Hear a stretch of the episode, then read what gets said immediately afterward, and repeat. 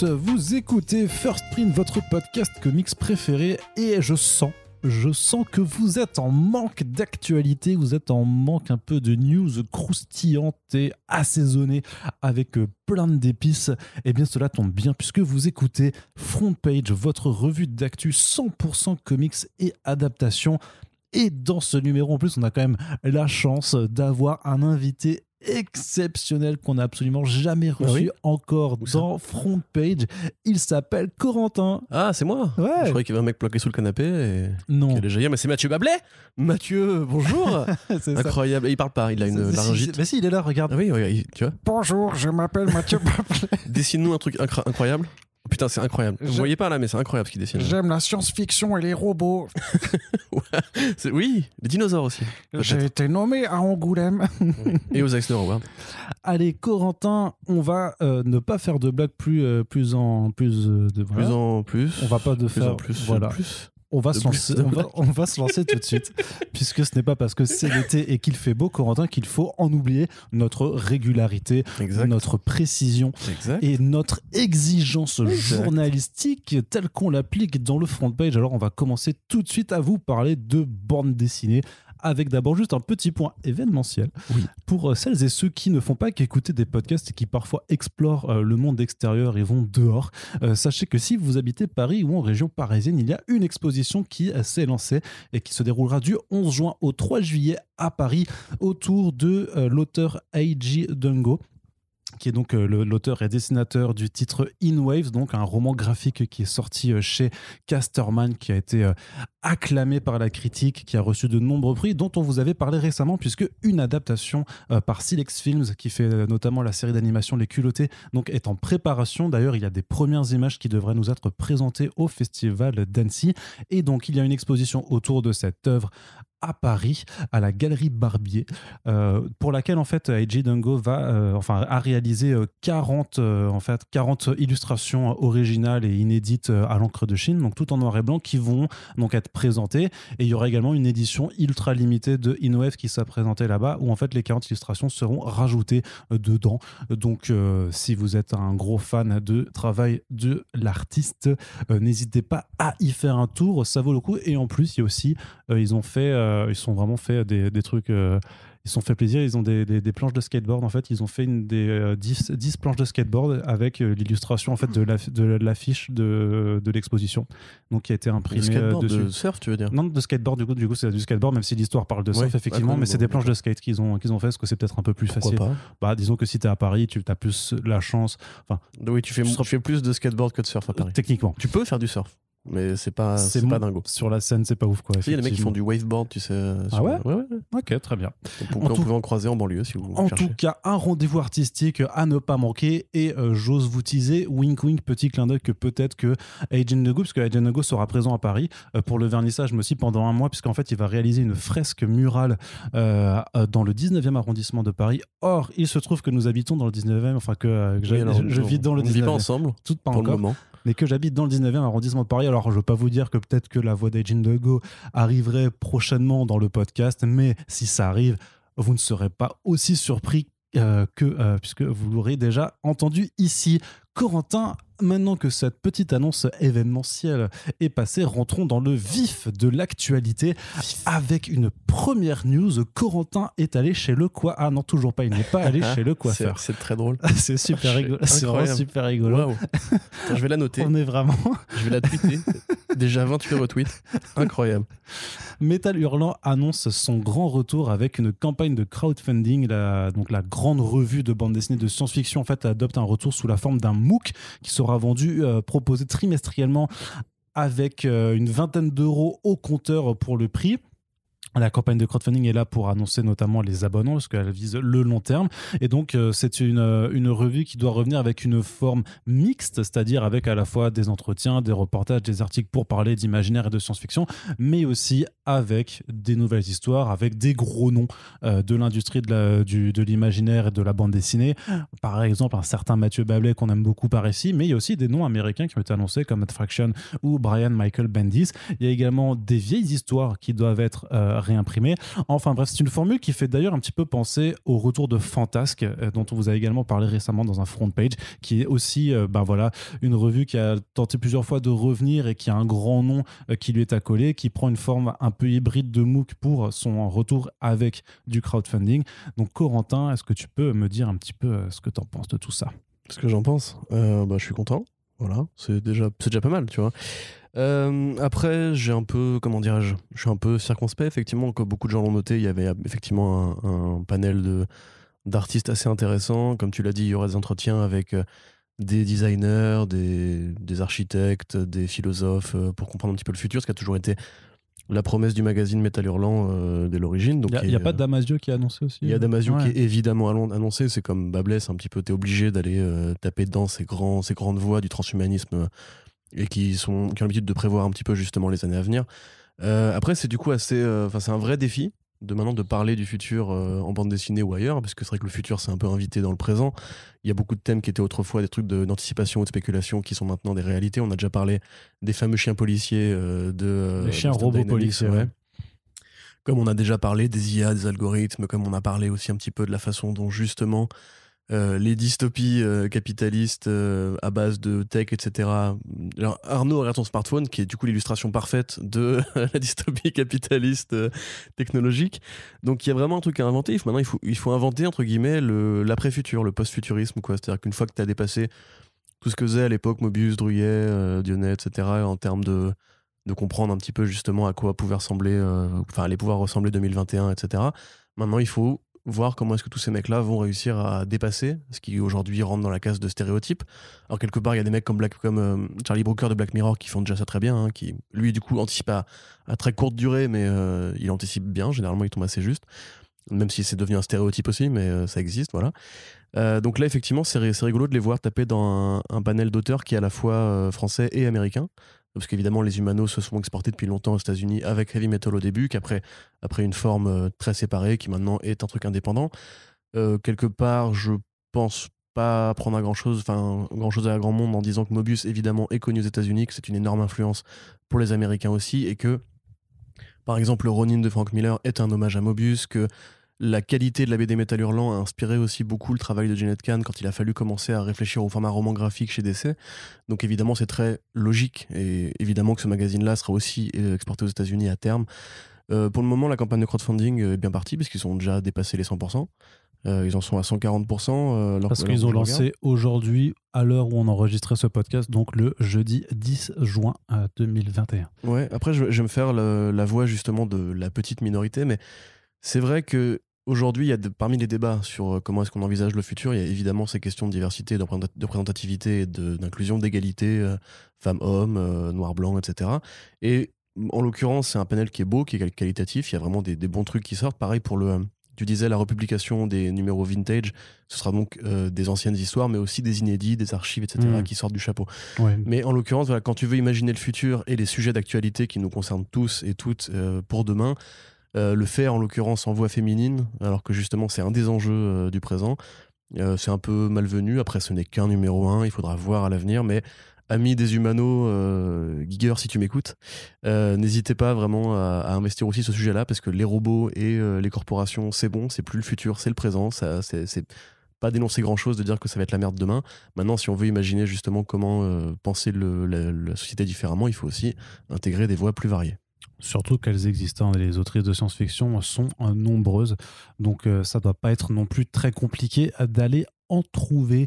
Corentin, on continue. On, tu mentionnais Mathieu Bablet juste avant.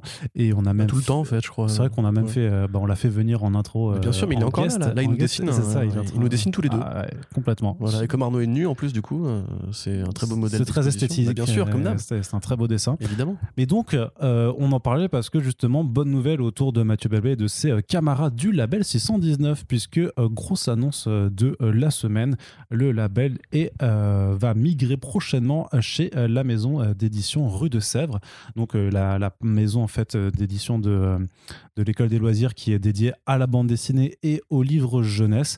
C'est quelque chose qui était euh, visiblement en préparation euh, depuis euh, quelques temps et c'est quelque chose en fait qui va permettre donc au label qui aujourd'hui maintenant est vraiment un- une maison, enfin un, ouais, un label d'édition indépendant depuis 2019, donc qui est co-dirigé par Run, par Mathieu Bablet, par Guillaume Sagelin et par Florent Maudou. Et donc cette structure-là qui avait été adoptée en 2019 euh, d'indépendance, mais qui continuait d'avoir un étroit euh, lien de collaboration avec Ankama Édition, puisque c'est au sein de Ankama que le label avait, avait été créé, euh, ben, cette indépendance va pouvoir se poursuivre, mais euh, dans un autre cadre avec, selon le communiqué de presse, voilà une maison qui est vraiment dédiée à la bande dessinée, à l'accompagnement des auteurs du début à la fin euh, de toutes les étapes du processus de création et, d'édition.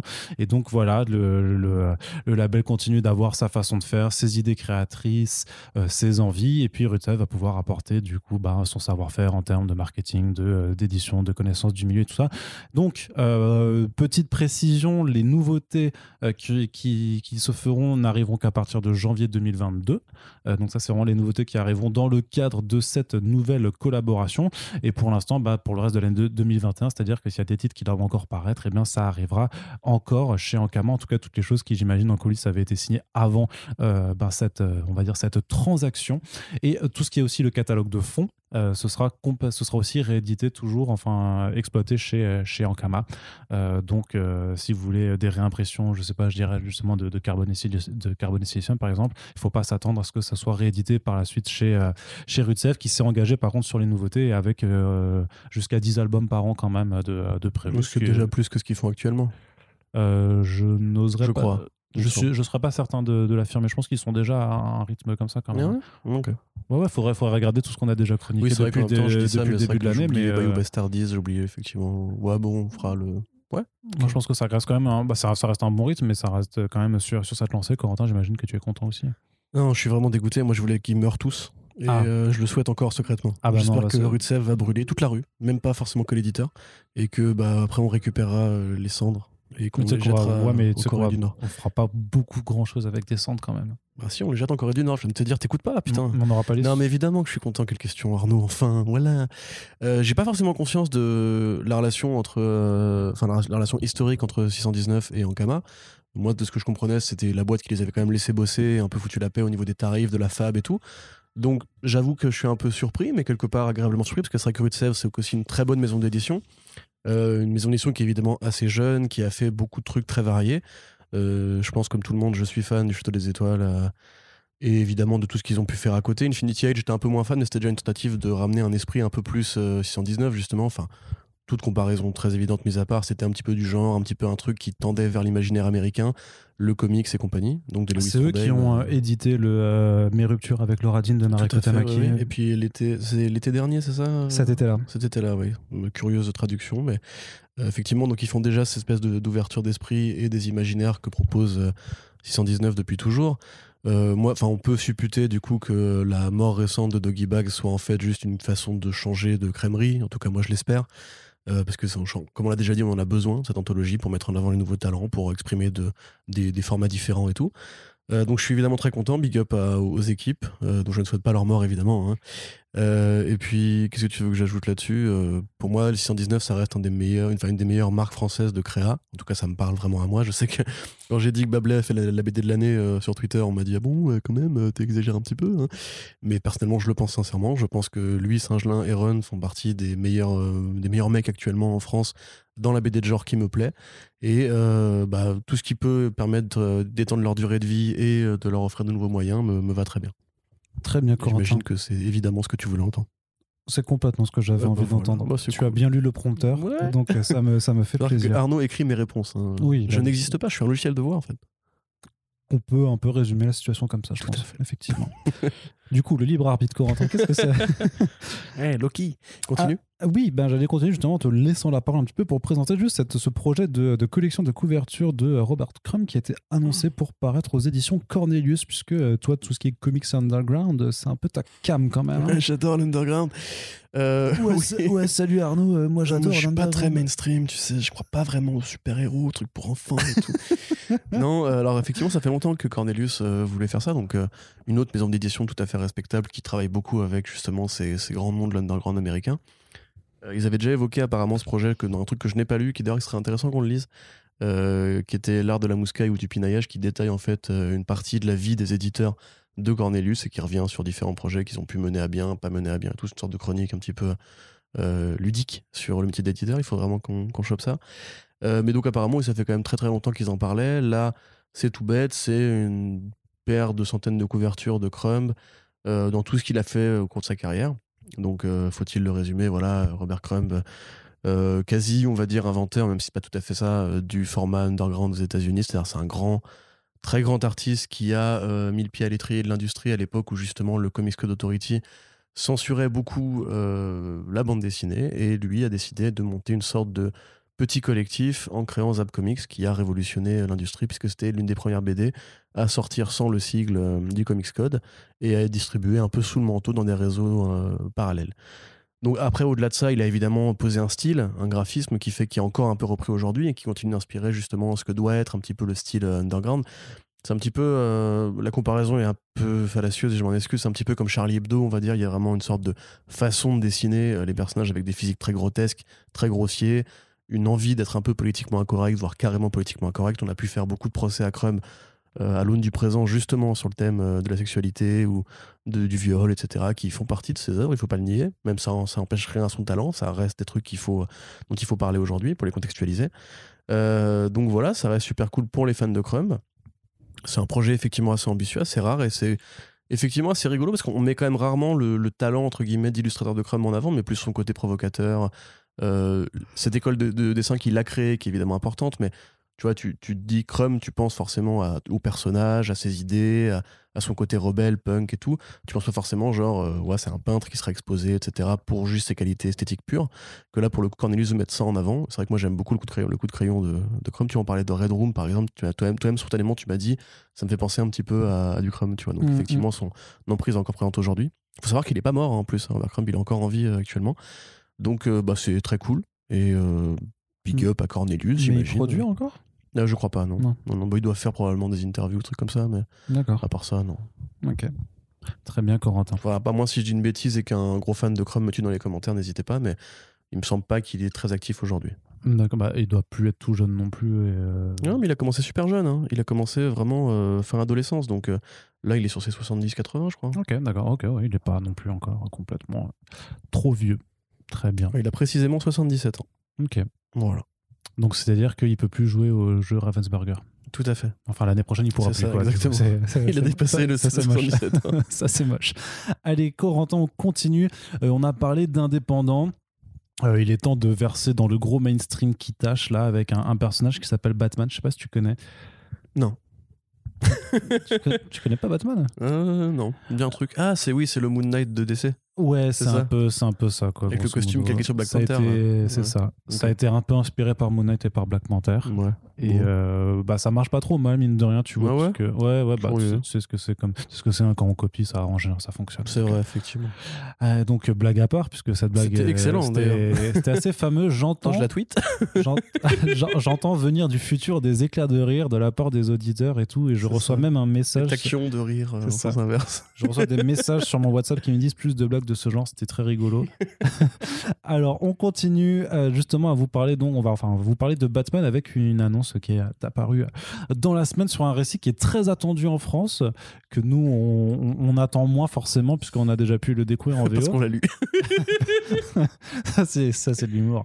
Donc Batman 3 Joker qui aura droit à son édition en français le 1er octobre chez Urban Comics avec quatre formats.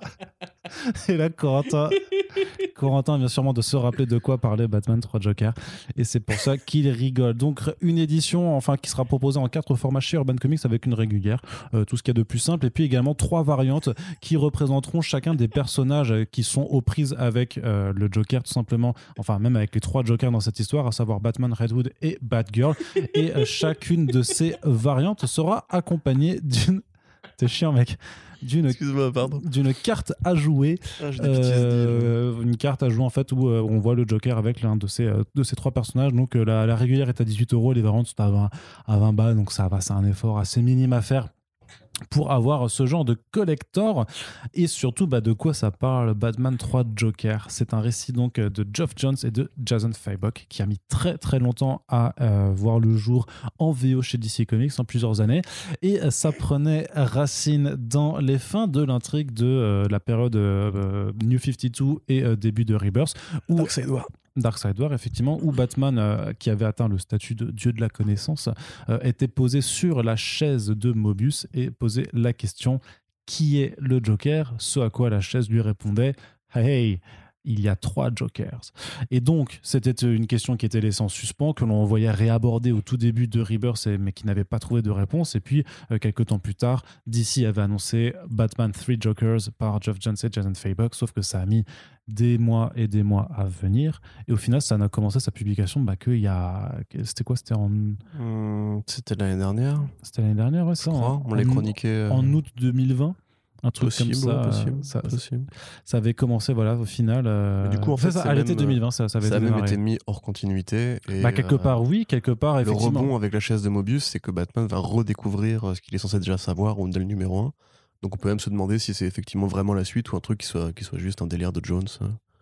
Ça, ce sera tout, tout- toutes les questions à aborder, puisqu'en effet, le récit a un peu plus du mal. Alors, du coup, dans Batman 3 Joker, qu'est-ce qui se passe? On a une enfin voilà, dans la même nuit euh, à Gotham City, trois meurtres euh, sont euh, découverts par la police, et à chaque fois, le criminel est le Joker, ce qui n'est techniquement pas possible, puisque même un homme comme le Joker ne peut pas être présent trois fois au même endroit à- au même moment. Et donc, Batman se dit mince, c'est-à-dire qu'il y aurait donc trois Jokers, et donc, bah, tout le récit va nous emmener à la découverte de ces trois euh, clowns princes du crime, de savoir ce qu'il en est réellement, euh, sachant que le récit fait donc aussi intervenir Barbara Gordon et euh, Redwood, Jason Todd, euh, puisque ce sont, euh, comme Batman, trois personnages qui ont été profondément traumatisés euh, dans l'historique de DC Comics. C'est effectivement, Corentin, il faudra en reparler lors de la venue, mais toi, ce n'est pas un achat que tu recommanderas. Non, pas étonnamment. Bah, pour ceux qui n'ont pas écouté les, euh, les, Les Back Back Issues Issues VO VO. Qui traitaient ces numéros, je considère moi que c'est effectivement encore moins bien que Doomsday Clock, ce qui est quand même une putain de performance. Euh, je suis, en plus, on en a déjà parlé, je suis pas très fan du trade Fabok. Là, je sais, je suis une minorité en France, hein, évidemment. Oui. mais euh, parce que je trouve ça euh, peut-être un peu trop trop trop épais trop trop noir trop sombre et justement ça ne fait qu'accentuer le côté série B en fait de cette série après l'idée n'était pas forcément mauvaise c'était encore une fois de mettre en abîme le fait que le Joker a beaucoup évolué depuis la- sa première apparition que il est toujours là qu'il est intemporel Killing Joke etc en définitive euh, j'ai vraiment l'impression qu'il en reste pas grand chose ni aux États-Unis euh, ni pour ceux, ceux qui l'ont lu en France Alors, euh, bah, après, ce- justement, ceux qui l'ont lu en France et ceux qui disent de la VO, donc c'est une très très grande minorité en fait. C'est bah, Et- si par oui, rapport non, à tout sûr, le reste. sûr, mais, mais Attends. voilà, et puis techniquement, mais ça n'a pas non plus été utilisé depuis dans les Batman classiques. Donc, moi, en définitive, j'ai l'impression que c'est vraiment un coup d'épée dans l'eau, un pétard mouillé, ce que tu veux. C'est, c'est Jones qui avait dit il faut que je le fasse. Bon, allez, je vais le faire. DC a dit bon, ça va se vendre, on est content. Ça s'est vendu, ils sont contents. Et maintenant, je pense que tout le monde est passé à autre chose. Donc, nous, on a le décalage temporel qui fait que bah, y a le même phénomène de hype, en fait, et que j'ai peur, en fait, que les gens soient euh, équitablement déçus. Après, il y a aussi le truc, le truc inverse, tu vois. C'est quand on dit aux gens que c'est pas bien, ils s'attendent vraiment à un truc de nul. Du coup, ils vont peut-être le découvrir et dire, oh, bah, c'est pas si mal, vous êtes dur. Mais nous, en fait, on l'a vraiment attendu, on s'est vraiment hypé, on s'est vraiment dit, waouh, ça va être trop bien et tout. Et puis, on a quand même attendu des années pour avoir la réponse. Ouais. Donc, forcément, euh, voilà, à, à vous de nous dire si ça vous plaît. Mais moi, personnellement, je considère qu'il y a mieux à acheter cette année. Et même, enfin, chez Urban ou ailleurs d'ailleurs. Donc, euh, à, mon, à mon sens, ça sert vraiment pas à grand chose. Et je pense que oui, effectivement, il faudra. Le, le- le problème, c'est que c'est une œuvre qui, si tu, peut-être que si tu l'as lu en tant que tel, en fait, si t'as jamais forcément eu ce build-up, tu vois, que t'as pas vécu euh, Dark Side War en temps réel, que t'as pas vécu ces longues années d'attente, ces reports successifs, peut-être que t'as moins les attentes qui font que t'es moins, tu vois, bah, tu seras moins déçu parce que tu ne sais pas à quoi t'attendre. Euh, peut-être que si t'es pas, gênants, par contre. Bah, oui, bien, bien entendu, mais peut-être que si tu, euh, si tu n'as pas vraiment tout ce contexte de, de lecture derrière, par exemple, quelqu'un qui arrive, euh, qui découvrira trois Jokers ce- cet automne et qui n'a pas, euh, qui a pas suivi cette question au début de Rebirth et tout ça. Après, le truc, c'est que forcément, vu qu'ils font des textes, éditoriaux, euh, des textes éditoriaux pardon, au début de l'album, ils vont forcément devoir expliquer euh, ce qui s'est passé avant. Mais quelqu'un qui, qui, vient, qui arrive et qui est vraiment vierge et tout, va juste dire Ah ouais, trop cool, vraiment un délire de trois Jokers, il y en a Mm. un qui veut en créer d'autres, je sais pas quoi. De toute façon, en France, euh, on est très jokerophile, hein, j'ai l'impression. Donc, euh. Tu crois? Ah, oui, je- oui, oui, je crois. Je crois. On aime bien le Joker en France. Effectivement, bah, on verra si euh, le public français arrivera à aimer trois Jokers au lieu d'un. Et donc, rendez-vous en octobre prochain pour vous en reparler. Parler.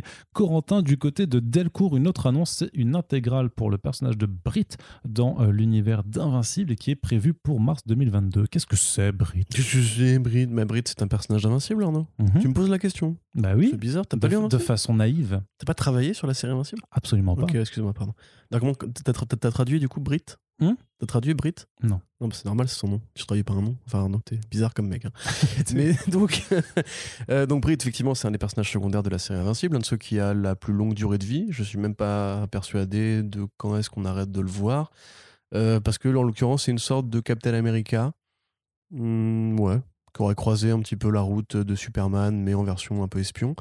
Donc, grosso modo, c'est un personnage dont le père a fait des expériences sur lui. euh, il lui a transmis une sorte de don d'invincibilité, euh, qui du coup fait qu'il ne peut pas mourir. Il peut se prendre des balles, euh, des explosions nucléaires, etc. Il meurt jamais. Et il vieillit au ralenti, ce qui fait qu'il est encore là dans le présent quand démarre la série. Euh, ça, se passe un petit peu avant Invincible, d'ailleurs, je crois, le- le- les débuts de la série Brit, puisqu'au départ, c'était euh, Tony Moore, co-créateur de Walking Dead, qui avait travaillé sur quelques one-shots avec euh, Kirkman. Puis Kirkman, à l'époque, commençait vraiment à travailler beaucoup sur Walking Dead et Invincible, du coup, a dû un peu satelliser. Il a confié l'écriture à quelqu'un d'autre, et euh, la série a évolué dans son coin. Ça devait être une ongoing qui s'est arrêtée au bout de 12 numéros, parce qu'il l'a dit lui-même, hein, ça ne s'est pas assez bien vendu, et bah, il avait besoin de lancer de Skybound vraiment euh, méchamment à l'époque. C'est vrai qu'il devait calculer un petit peu, comme tout le monde, les pertes et profits, en fait.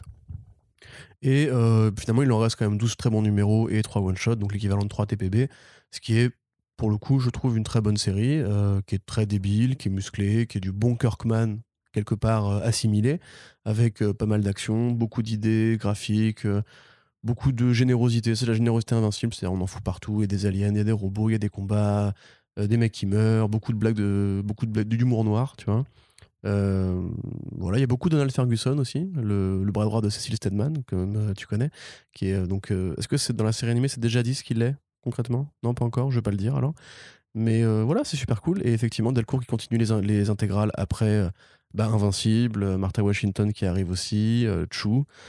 Donc euh, l'occasion de redécouvrir Fatal. quand même euh, Fatal, l'occasion de redécouvrir quand même beaucoup de, de très très bonnes séries euh, à bas prix entre guillemets, c'est-à-dire avec des offres plus avantageuses que en trade euh, un par un.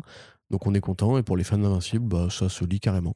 Un- bah, surtout, bah, surtout que c'est vraiment proposé au même prix de, de 29,95€. euh, et j'imagine qu'ils assortiront le, le trade dress, l'habillage, enfin le- le- l'album, quoi, de, la- de façon à ce que ça aille très bien dans votre bibliothèque à côté des intégrales. Ils ont annoncé Guardian of the Globe aussi? Euh, c'est prévu aussi, ouais. ouais Je crois qu'il y a deux trades de 6, donc ça doit faire l'équivalent pareil d'une intégrale. quoi. Il y, y en aura aussi, ouais, ouais. Ils Ok. l'ont, euh, ils l'ont pas encore euh, annoncé officiellement, mais c'est, enfin, Thierry Mornay le dit déjà euh, beaucoup sur Facebook, dans pas mal de commentaires. Donc, il faudra qu'on en fasse d'ailleurs un, un article à l'occasion pour vraiment, dès qu'on aura des dates un petit peu plus précises et, des, et voilà, et la, la, la tomaison euh, plus, plus en détail. On continue avec ces annonces hein, de comics qui arrivent bientôt en VF avec du TKO qui arrive euh, chez euh, Panini Comics. hein. donc, il faut savoir que c'est cet éditeur-là qui, euh, qui a signé, a priori, un, contrat 4 pour récupérer bah, tout ce que fait euh, TKO, éditeur indépendant, euh, présidé par Tsechun avec euh, Sébastien Gerner euh, à- au poste de rédacteur en chef et qui ne fait que des mini-séries proposées en VO, donc soit en TPB, soit en coffret avec 6 single issues dedans. Pour la VF, c'est Panini, euh, c'est chez Panini que ça sort. C'est pas néné. Ça sort directement en album. Et donc, euh, on a déjà eu quelques titres hein, chez eux le Sarah de euh, Garcenis et Steve Epting, le euh, Sentiente de Jeff Lemire et Gabriel Walta. On a également eu très récemment le euh, Goodnight Paradise, l'excellent Goodnight Paradise de Joshua Dysart et Alberto Ponticelli. Et il y avait aussi les Que vous avez eu tort de ne pas acheter. Euh, qu'il faut acheter effectivement. Et également les Seven Deadly Sins de euh, Tsechun justement et Artyom Trakhanov. voilà. Donc, les prochains qui arrivent, qu'est-ce que c'est, Corentin? Ça s'appelle The Banks et Eve of Extinction. Ouais, euh, alors The Banks. euh, De Roxane Gay. Rapidement, Roxane Gay et Ming Doyle, effectivement. Donc c'est une sorte de prolongement assez logique de The Kitchen de Ming Doyle, puisque ça parle grosso modo de. Enfin, ça adapte les, les codes de- du cinéma ou de la, littérature- de pardon, de gangster, mais dans un contexte féministe. Euh, afro-féministe en l'occurrence, et aussi euh, revendicatif sur le sujet de, euh, LGBT. Donc ça suit grosso modo la famille Banks, d'où le nom, les Banks, de génération en génération, qui sont des braqueuses, des cambrioleuses professionnelles.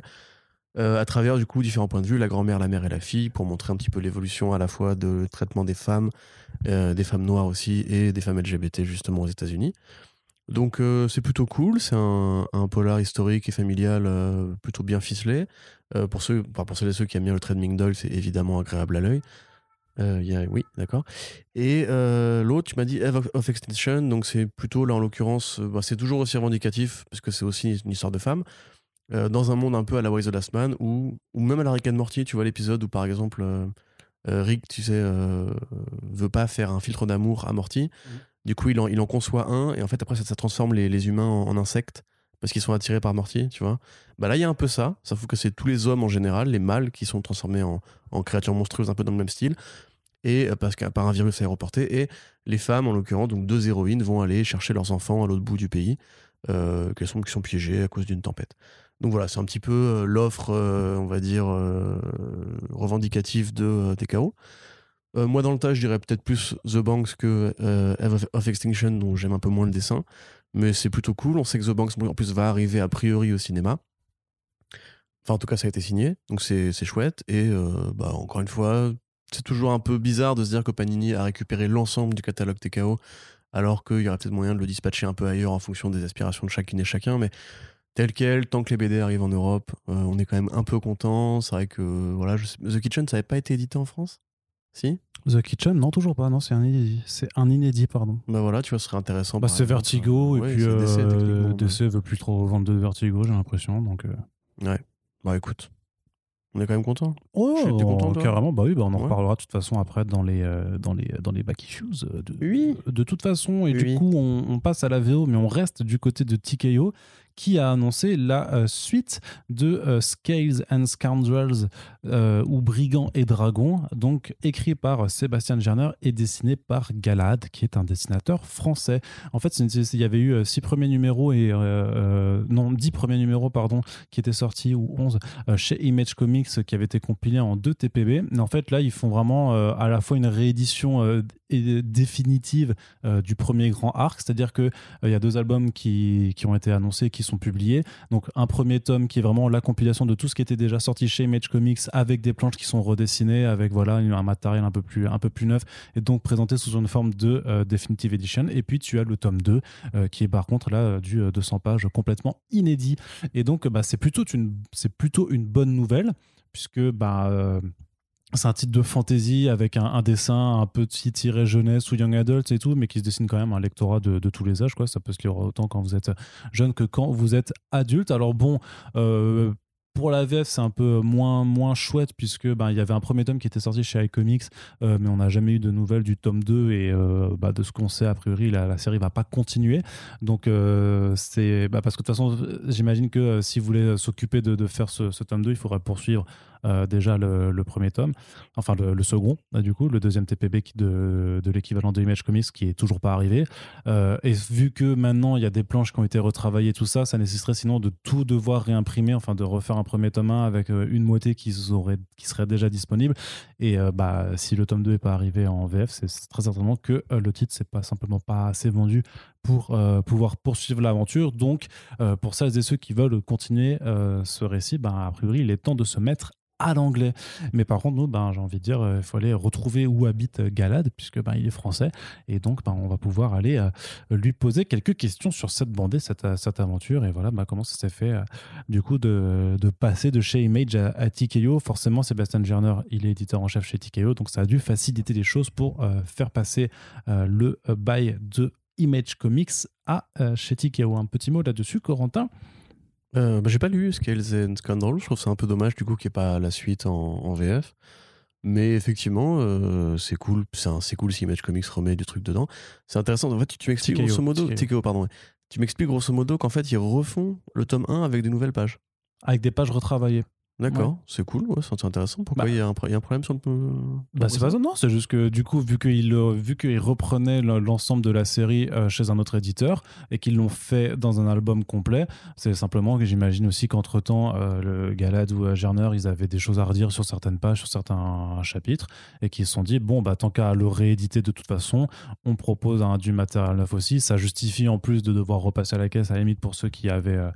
Qui avaient euh, envie de, enfin ceux qui avaient déjà eu le truc, mais qui ont envie d'avoir du coup la définitive édition. Et peut-être que aussi, euh, bah, c'était quand même il y a trois ans. euh, j'ai envie de dire qu'entre temps, bah, un, dessinateur change dans son style, a un autre regard sur ses planches et se dit, bah, quitte à en profiter, si je peux modifier certaines choses, autant, autant le faire. D'autant Bah ouais, plus si des- après, j'ai pas encore alors euh, j'ai reçu les deux, les deux albums en version euh, numérique, donc euh, je pourrais aller faire le compare aussi avec le, le premier tome VF de, de iComics. Mais j'imagine que si, vu qu'il y a une deuxième, vu que l'histoire se prolonge au final avec un deuxième gros volume de plus de 200 pages, que peut-être tu as des éléments que tu peux rajouter aussi, des- tu vois. Il se laisse des portes ouvertes qui n'étaient pas là au début. Peut-être par exemple. Oh, tu c'est vois. pas idiot. ouais. Donc voilà, il y, a- il y a plein, y a plein de je trouve le qui- procédé intéressant pour le coup. Mm. Si d'autres artistes voulaient faire ça. Ah ouais. genre, je pense à des mecs pas, qui pourraient avoir genre pris du niveau au bout d'un moment et qui voudraient refaire les. Maintenant, tu vois, je dis Mais ça. après, faut, faut revenir, faut, Hein. re- faut repayer, faut repasser à la Imaginons par exemple que John Romita Jr. refasse Daredevil, euh, Man of Bah non, bah avec non. son style moderne. Bah non, Eh, moi je serais trop content. bah non. si, parce que du coup, il gâcherait vraiment sa légende et c'est bon, on pourrait dire que c'est de la merde pour le monde. Corentin, tu n'es que méchanceté. Oh, un petit peu, c'est vrai. Alors, je suis content pour euh, Scales and Scoundrels que je vais essayer de lire du coup. Dark Horse se lance dans le jeu vidéo avec Dark Horse Gaming. Corentin. Euh, oui, pourquoi pas. Euh, déjà, il faudrait que Dark. Je vais pas m'énerver. Dark Horse, c'est pas marrant, forcément, évi- pas marrant forcément comme il évident. s'énerve facilement, ce gamin. Non, mais c'est pas forcément évident pour Dark Horse en ce moment. Ils ont Burger Books, ils ont quelques trucs encore, mais c'est vrai que petit à petit, ils sont fait, ils sont fait Bah, dépouiller ça leur licence dans l'espace dans l'espace de 10 Et ans. c'est pas parce que tu t'es fait piquer Star Wars, Alien et Predator que forcément t'es... Conan aussi. Et Conan que t'es dans la merde. Bah, et Star Wars et Predator, c'est quand Ils même ont des gros. Hammer, frère. Star Wars et Alien, c'est quand même des gros. Je sais pas si ça se vend tant que ça, ces machins-là. Enfin, ça, doit se vendre, ça, mais. ça, ça marche assez pour qu'ils continuent d'en sortir et puis ça récupère des Eisner chaque année. Donc, euh, Ouais, mais toi-même, tu sais que les comics à licence, c'est... ça se vend quand même pas mal aussi. Un petit peu. Enfin, je crois. Me souvenir que le numéro 1 de Star Wars était plutôt bien vendu quand Oui, il est arrivé mais- chez Marvel. oui, et que Dark Horse avait pleuré des larmes de sang. Parce qu'ils avaient 50 variantes aussi, tout est relatif, tu vois. Hum, c'est sûr. Non, après, voilà, euh, que Dark Horse veuille faire du jeu vidéo, j'ai envie de dire pourquoi pas. J'ai un peu du mal à m'expliquer euh, sur quelle base, entre guillemets, ils vont poser ça. J'espère qu'il y aura pas. Parce que, tu vois, le fantasme ultime serait un jeu vidéo Hellboy, par exemple. Mais qu'est-ce que tu imagines avec un jeu vidéo Hellboy? Tu imagines un, un TPS, j'imagine, comme, comme tout le monde, tu vois, parce que c'est évidemment. mais a priori, justement, flingue. mais le truc, c'est qu'a priori, ils veulent pas non plus forcément aller sur des trucs ultra connus, justement, comme euh, Hellboy, Sin City ou Black Hammer, mais plutôt d'essayer de, de prendre des autres euh, titres moins en vue, mais qui veulent remettre au goût du jour avec l'accès jeu vidéo en premier. C'est-à-dire que limite, en fait, euh, les comics deviendraient accessoires et que ce serait d'abord une licence de, de jeux vidéo. Mais en tout cas, ils ont, ils ont quand même annoncé qu'ils sont en train de bosser vraiment avec des grosses boîtes qui ont l'habitude de faire des jeux triple A et tout ça. Donc ce sera pas que des petits jeux. à quoi, toi, du coup? Ah, moi, j'ai aucune idée, en vrai. Parce que moi, c'est ça aussi. Enfin, en fait, déjà, de base, ce qui, ce qui pourrait m'énerver là-dedans, c'est que j'en ai un peu assez de voir les, les éditeurs de bande dessinée avoir toujours besoin des, des- des écrans pour euh, faire leur beurre. Je sais, on vit dans un monde Il connecté. faut, en fait, faut euh, tout il le faut, temps du il fric faut. avec les etc., etc. Mais déjà, c'est assez fatigant de voir que euh, maintenant, quand une boîte, de, une maison d'édition se lance, elle réfléchit à des projets qui pourront être adaptés, qu'il y a de plus en plus d'adaptations qui sont pas au niveau ou qui sont même pas faites au bout d'un moment. Là, le jeu vidéo, enfin, je peine à citer des grands jeux vidéo déjà basés sur des comics. Euh, il n'y en a pas non plus que 40 000, hein. il y en a, hein, y en a plein, etc. Il y a les, Punisher en version arcade, il y a les Batman de Rocksteady et tout, mais euh, j'ai pas forcément envie, si tu veux, que par exemple Hellboy en l'occurrence devienne une franchise à ce point-là, quoi. Tu vois, c'est-à-dire que on a vu déjà ce que le cinéma lui avait fait récemment. Euh, d'autres jeux, enfin d'autres franchises vraiment importantes de chez Dark Horse, peut-être qu'il y a des exemples hein, qui me viennent pas en tête. Moi, si on veut faire du point and click, euh, façon enquête dans, dans un univers de Mignola, je suis content, évidemment. Par contre, voilà, Black Hammer, enfin, foutez la paix à Black Hammer. Black Hammer, c'est une réflexion sur la bande dessinée. C'est pas une réflexion sur le jeu vidéo. Il y a aucun intérêt à adapter Black Hammer en jeu vidéo. Bah, sauf si tu fais une réflexion sur le jeu vidéo. Mais ils le feront pas. Enfin, euh, c'est non, ça n'existe pas, ça, Arnaud. Bah, ça pourrait. Mais je sais pas. Écoute, moi, non, personnellement, ça m'in- ça m'intéresse pas du tout. Je lis des BD parce que je lis des BD. Je joue aux jeux vidéo parce que je joue aux jeux vidéo. Il y a de la très bonne créa dans les deux univers. Cette envie toujours de franchiser, de toujours créer, créer de l'argent en fait à partir de rien. Euh, le multimédia, ça a été un échec. Le transmédia a été, a été un échec aussi. Il n'y a pas beaucoup de projets qui ont surnagé de tout ça. Même quelque part, tu vois, le jeu Last Man, je pense que tout le monde l'a un peu oublié. L'adaptation animée de Last Man, c'est pareil, elle était super cool, mais ça a été un chaos de production monumental. Euh, On voit IDW qui s'est vraiment beaucoup endetté pour, euh, pour produire ces adaptations qui, du coup, leur ont coûté 25 millions et qui n'ont pas ramené un, un copec. Euh, Netflix, maintenant, même eux, commencent à voir un petit peu, je pense, les limites de l'exercice. Ils ont quand même annulé des, des breaks au bout d'une saison. Pareil pour, comment s'appelle? Jupiter's Legacy, on, en on va en parler tout à l'heure. Donc au final, non, moi je sais pas, juste faites des bonnes BD. Je sais, ça se vendra pas forcément. C'est le principe un petit peu de la BD. Mais euh, là, tel quel, tu vois, à moins évidemment qu'ils annoncent vraiment un bête de projet avec un bête de studio, etc. Et là, je retournerai ma veste euh, majestueusement. Mais j'y crois peu. Honnêtement, voilà, moi, j'ai pas besoin que les univers soient aussi y a, il y a déjà une production de jeux vidéo qui est quand même assez colossale. J'ai pas le temps de jouer à tout comme tout le monde. J'ai pas le temps de tout lire non plus. Euh, j'ai vraiment peur. Enfin, c'est une crainte un petit peu naïve peut-être, mais j'ai vraiment peur, si tu veux, que du coup, ils commencent à développer des BD qui seraient de potentiels jeux vidéo au lieu en fait de se dire est-ce que c'est une bonne BD à la base, tu vois? C'est un peu ce que fait Skybound. Tu vois, on sait que Outer Darkness, c'est pas c'est pas du coup enfin c'est pas du tout stupide de se dire qu'ils ont réfléchi à Outer, Outer Darkness pour en faire un jeu de plateau ou un jeu vidéo ou une série animée qu'au final ils ont changé d'avis et que du coup John Lehman s'est retrouvé comme un con avec euh, un premier arc avec, Lehman. euh, T'as oui, dit John... Ouais, tu dis John John, Lehman oui. Parce qu'on entendait John Lennon. ah pardon. Mais c'est un autre très bon Lennon.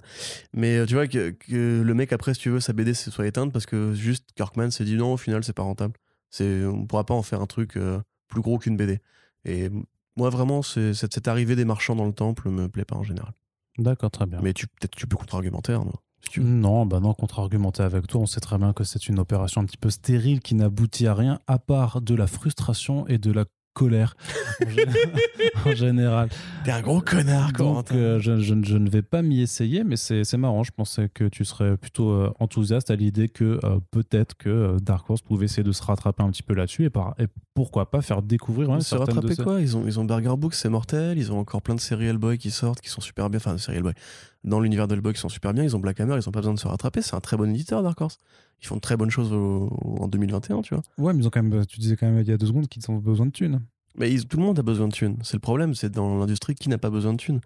Euh, à part Marvel, la plupart des éditeurs sont, ont du mal à être. Enfin, on l'a bien vu, euh, le parc que représente Disney est énorme. Même Warner, ils ont besoin de thunes. C'est pour ça qu'ils font Matrix 4. C'est pour ça qu'ils vont essayer de faire encore une- un nouveau spin-off d'Harry Potter et tout. Le problème, c'est que la culture en général a besoin de thunes. Et- mais je pense pas que c'est comme ça que tu fais de la thune. À mon avis, inventer des nouveaux concepts et faire des, des produits dérivés, euh, comme des goodies, tu vois, par exemple, c'est plus intéressant. Ou L'univers- alors L'univers de Hellboy, il a mis nouveaux- 10 ans avant d'être adapté au cinéma, quand même. Tu vois, c'est pendant 10 ans, il a fait de l'argent, tu vois. Mais tu dis inventer des nouveaux concepts et faire des produits dérivés. Non, mais je parle du, du- des Pourquoi toys, tu vois, par exemple. Ah, parce que j'allais dire inventer un nouveau comics et fait dans des jeux vidéo dérivés. Du coup, c'est complètement dans ce que tu dis. Bah, dans l'idée, oui. Après, il faut pas, si tu veux, que ça intervienne dans le processus de motivation de la créa, tu vois. C'est-à-dire que, par exemple, si demain ça marche et qu'ils font plus que, que, je sais pas, demain on sera, on sera à la mode du TPS, par exemple, et qu'ils font que des BD d'action bourrin avec des flingues parce que euh, savent qu'il y a un marché pour le TPS adapté derrière. C'est ce que fait Rebellion un peu avec 2080, tu vois. Maintenant, leur but à eux, c'est juste de produire des applications mobiles Judge Dredd et de refaire des jeux Rock Trooper, alors que les BD Rock Trooper elles-mêmes, elles ont pris la flotte depuis longtemps. Alors qu'il y a moyen de faire du bon Rock Trooper en 2021. Tu vois, ça n'a pas vieilli comme concept, c'est toujours aussi débile. Il y aurait moyen de s'amuser. Mais maintenant, il faut franchiser tout ça et ça fait que tu perds un peu de vue ton objectif principal quand même, qui est de faire des bonnes BD. Et moi, je, je lis des bonnes BD, j'ai pas envie de lire des bonnes BD qui seraient de potentiels produits de jeux vidéo. Mais, mais je pense que c'est pas antinomique en fait. Bah, dans l'idée, enfin, sur, sur le papier, non, mais tu sais comment ça marche, quoi. Je, moi, j'ai peur, un petit peu, quoi. Tu as peur. Ouais. Non, je pense pas que ça va empêcher Dark Horse de faire des, des bonnes BD, même s'il y a un projet d'adaptation. Surtout que là, l'idée, c'est pas quand même de faire de la BD pour être adapté en jeu vidéo, c'est a priori, c'est quand même d'adapter, de proposer des trucs déjà existants en jeu vidéo. Donc, ah, techniquement, ça n'empêche pas que si le jeu est nul, de toute façon, tu auras toujours les bonnes BD à la base pour euh, te réconforter. Bah, tu vois, tu m'as convaincu. Comme quoi, contre-argumenter, Arnaud, c'est très bien, tu es très fort pour ça. Sauf que maintenant, tu vois, je suis ultra. euh, je suis plein de Tu colère euh, et de, et de rancœur. Allez, on continue avec une autre annonce un peu curieuse. L'éditeur Bad ID annonce sa fermeture sur les réseaux sociaux. Surprise, quel, euh, quel étonnant communiqué. Arnaud, tu n'y crois pas. Moi, je n'y crois pas, non. Bah, explique. Alors déjà, bah, bah, bah, après, on peut dire qu'effectivement, on pouvait s'y attendre euh, parce que Bad ID, donc c'était cette maison d'édition qui euh, s'est lancée euh, en 2020, qui a fait le, déjà le très mauvais choix au final, mais ça, ils ne pouvaient pas le prévoir de se lancer en 2020, euh, alors que la crise du, bah, liée au coronavirus se frappait de plein fouet toute l'industrie de la bande dessinée américaine, mais c'est surtout un éditeur qui avait un modèle bien particulier, d'où leur nom de Bad ID, puisque euh, en, euh, en prenant en compte tous les paramètres du fonctionnement du marché de l'édition américaine, en fait, bah, effectivement, toutes leurs modalités, c'était des mauvaises idées. C'est-à-dire que pas de version numérique de, leur, de leur bande dessinée, que du single issues, pas de TPB, pas d'album collecté, euh, un nombre limité de comic shops qui ont accès à leurs produits et règle à faire respecter, c'est un single issue par personne, justement pour éviter les phénomènes de spéculation et tout ça. A priori, ça ne marchait pas très bien parce qu'il y avait quand même des- déjà des numéros qui sont volés à 700 dollars sur eBay euh, en fonction des, des choses, sachant que c'était toujours des projets avec des grosses équipes créatrices euh, et notamment Créatiris. créatrices en fait. Je voulais dire créative, mais du coup créatrice. Oh, bien. Créatiris. Les- Oui, Pardon, ça- là-dessus, hein. Allez, on le note. ça, ça, ça marche aussi comme ça. Et euh, que surtout, ben, derrière, il y avait quand même Hunter Gorison, Dinesh Hamdanzani et euh, Warren Simons, donc euh, les, euh, les mecs qui ont euh, fait en sorte que euh, Valiant, euh, lorsque, ce soit rebooté, lorsque ça a été re- rebooté en 2012, c'était la grosse frappe à dinguerie avec des nominations aux Eisner Awards pendant 4 ans consécutifs. Et les mecs ont fait un chèque de 25 000 dollars aux libraires aux États-Unis pendant la crise du Covid aussi. C'est vrai. C'est curieux quand même, parce que s'ils étaient, ouais, entre guillemets, enfin, s'ils avaient si peu de fonds propres, c'est un beau geste de filer 25 000 balles. Mais Ouais, euh, ouais, mais c'est pour ça que quand ils annoncent euh, que c'est fini, on a un peu du mal à y croire parce que déjà, bah, ils avaient de toute façon toute une communication un petit peu basée, de façon, euh, qui était un peu virale, un peu sur la provocation. stratégie de l'échec. Que le communiqué euh, indique que c'est Bad ID as we know it, donc tel qu'on le connaît, qui doit cesser. Donc je me demande s'il prévoit pas une- un changement de truc, genre je sais pas, il s'appellerait Good ID en fait, tu sais, il fera un truc, non mais un truc à la con, mais tu vois, mais, mais un, mais un truc, prédit le futur. un truc à la con. Après, il y a pas mal de, de- de professionnels de l'industrie qui ont dit si c'est vraiment juste un, un move publicitaire, euh, c'est c'est pas drôle et c'est pas, c'est c'est pas ultra bien, bienvenu. En tout cas, ils ont. Le truc, c'est que juste après, tu vois, trois jours après, ils ont fait. euh, maintenant, en fait, on lance les précommandes pour les, euh, les, les cinq. Les five originals, donc les cinq euh, pro- prochains titres qui arrivent d'ici bah, entre euh, juin et euh, décembre 2021. Et ils disent, euh, si vous voulez vraiment les avoir, en fait, ils disent, euh, on vous, on, on vous dit pas ce que c'est, on vous dit pas de quoi ça parle, on vous dit pas quelles sont les équipes créatrices, mais par contre, euh, précommandez quoi, pré précommandez. Et si vous êtes parmi les premiers à précommander, vous aurez, euh, je sais pas quelle surprise ou je sais pas quel cadeau, tu vois. Donc là encore, c'est vraiment une façon de communiquer qui est, qui est ultra. Enfin, c'est ballsy, tu vois, c'est de dire, vas-y, euh, commandez nos bouquins, sachant que vous savez pas, euh, que vous savez pas ce que vous Mhm. aurez. Et c'est pour ça que j'ai du mal, j'ai vraiment du mal à y croire parce qu'ils ont fait que de la communication ultra virale, ultra bizarre. Ils avaient ouvert un site internet où il y avait juste un interrupteur sur lequel tu pouvais cliquer qui s'appelait The Button et toute leur stratégie de communication ça avait été de te dire euh, il y a un bouton euh, ultra puissant qui a pris le contrôle de Bad ID et en fait si vous appelez si vous appuyez sur le bouton euh, au bout de 20 milliards de clics il y aura un truc qui va se passer quoi et du coup en fait et, et pendant des mois en fait tous les internautes allaient sur euh, sur cette page internet Prends ça, Hideo Kojima. pour, euh, pour cliquer sur le bouton et tout. Non, mais ils avaient vraiment fait des, euh, des trucs de dingue. complètement con.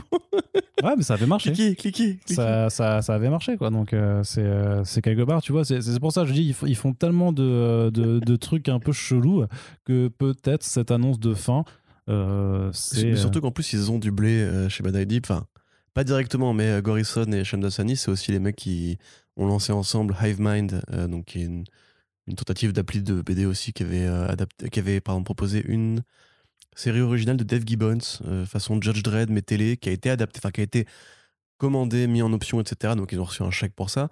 Et c'est aussi eux qui ont fait All Nighter, qui euh, euh, a déposé les droits récemment de Luther Strode, et qui au- aussi est prévu de Justin Jordan, qui aussi est prévu pour être adapté. Donc a priori, ils ont reçu quand même au moins deux gros chèques de Hollywood. Donc je les vois mal avoir tout claqué avec quoi 3-4 séries? Ils ont sorti 3-4 séries? Ouais, en fait, en fait j'ai dit que ça, ça avait marché. Le- la communication avait marché, mais ils n'ont jamais réussi à atteindre les, euh, les 1 milliard de clics. Mais ils en ont quand même eu 22 millions, là, tu vois. Donc, euh, c'est. euh, Et là, Arnaud est en train de. J'ai fait grimper le compteur pendant tout le podcast. et Franchement, du je coup, suis, je suis assez sûr qu'il doit y avoir des, euh, des logiciels pour faire du, du, du button fire. euh. Ouais, ouais, clairement, mais il n'y a personne qui a pensé à le faire pour, euh, pour ça, quoi. Ce qui est un petit peu dommage parce que ils, bon, ils, ils étaient encore loin du compte, du coup, 22 millions, c'est. euh, Peut-être que tu feras ça après, en fait. Non, non, je veux le faire maintenant Tu bah, je, peux continuer tout en tout en rajouter. Je suis, vas-y, ouais, euh, allez, challenge. je suis multitask. Challenge, allez, remets-toi dessus. Et donc, toi, tu y crois par contre, cette, cette annonce alors? Tu penses qu'ils vont vraiment fermer? Bah, disons, toi, ça ne te surprend pas parce que je me rappelle que dans les derniers podcasts, tu disais quand même, ouais, bah, Daily, quand connais. même, euh, c'est une mauvaise idée, quoi. Notre fois, du coup, chaque fois que je vois ce titre, j'ai la chanson Mauvaise idée d'Orelsan dans la tête et ça me ça m'énerve. Euh, voilà, tu vois, ça, ça revient là. Non, c'est comme tu dis, si c'est un PR stunt, je le trouve euh, déplacé. Mais je, je comprends pas cette communication, tu vois. Moi, moi genre, mettre un site avec un bouton et mettre avec un bouton, je trouve ça juste débile. Donc peut-être qu'ils ont fait, ils ont un communicant qui est un gros débile et que du coup, bah, on, on se comprend pas lui et moi. Bah, c'est viral. oui, mais c'est- mais c'est viralement viral. t'as- C'est comme si Bah nous on dit. bah, Et en même temps, c'est comme ça que tu attires l'attention. euh, Ouais, ouais, ouais. Tu crois que tu, Tu crois que, que c'est comment que les, les émissions euh, en prime time sur euh, C8 elles fonctionnent? C'est- pas en faisant des trucs intelligents. hein. Ouais, oui, mais bon, si Hanouna dit euh, l'émission est annulée, euh, sauf si vous appuyez sur un bouton sur le site. Bah, je pense, bah, crois-moi que ça va marcher. Bah, bien sûr. Mais bah, du coup, on est d'accord. Du coup, c'est niveau Hanouna de communication. Oh bah non, non, ça c'est ça, c'est pas méchant. là, ça, là. ça, c'est Non, c'est par pas voilà, si- si je trouve ça effectivement pas. Dans le climat actuel, justement, où on sait que par exemple, euh, H1, euh, c'est compliqué, qu'il y a des boîtes qui, effectivement, comme on l'a dit, ont besoin d'argent et risquent de crever.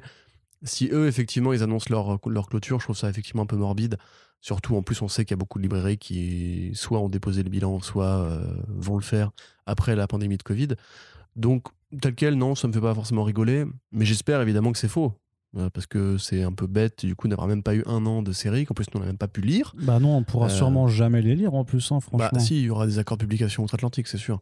Mais Bah euh, non, c'est pas sûr. ah, David Lafuente, euh, S'ils sont Euh, vraiment dans leur délire, euh, c'est pour euh, amener les gens dans les comic shops ricains et qu'ils décident de. Corentin, c'est Bah, une bad idea. Mais attends, Dinesh, etc., c'est les mecs qui ont fait confiance à, Florent quand il a monté Bliss alors qu'il avait, euh, il avait pas de carnet de chèques, etc. Si- S'ils trouvent un mec qui. Enfin, s'ils trouvent un éditeur qui a envie de travailler avec eux, je les vois mal euh, se dire non, nous, on est, on est des puristes. Euh, c'est pas du tout leur style. Enfin, évidemment, même les artistes eux-mêmes, ils ont envie d'être lus en dehors de.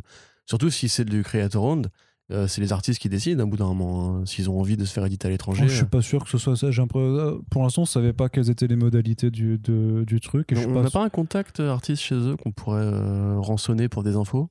Parce que je t'avoue que je comprends pas vraiment comment tu peux baser tout ton business model sur euh, 25 euh, libraires aux États-Unis. C'était 100. C'était au début, ils avaient annoncé 50, puis après, ils avaient doublé à 100. Ouais, bon, même 100, c'est petit. Enfin, puis, il faut quand même que tu penses au relief, il faut que tu penses à l'international. Les Anglais aussi, ils lisent des comics. Enfin, je sais pas.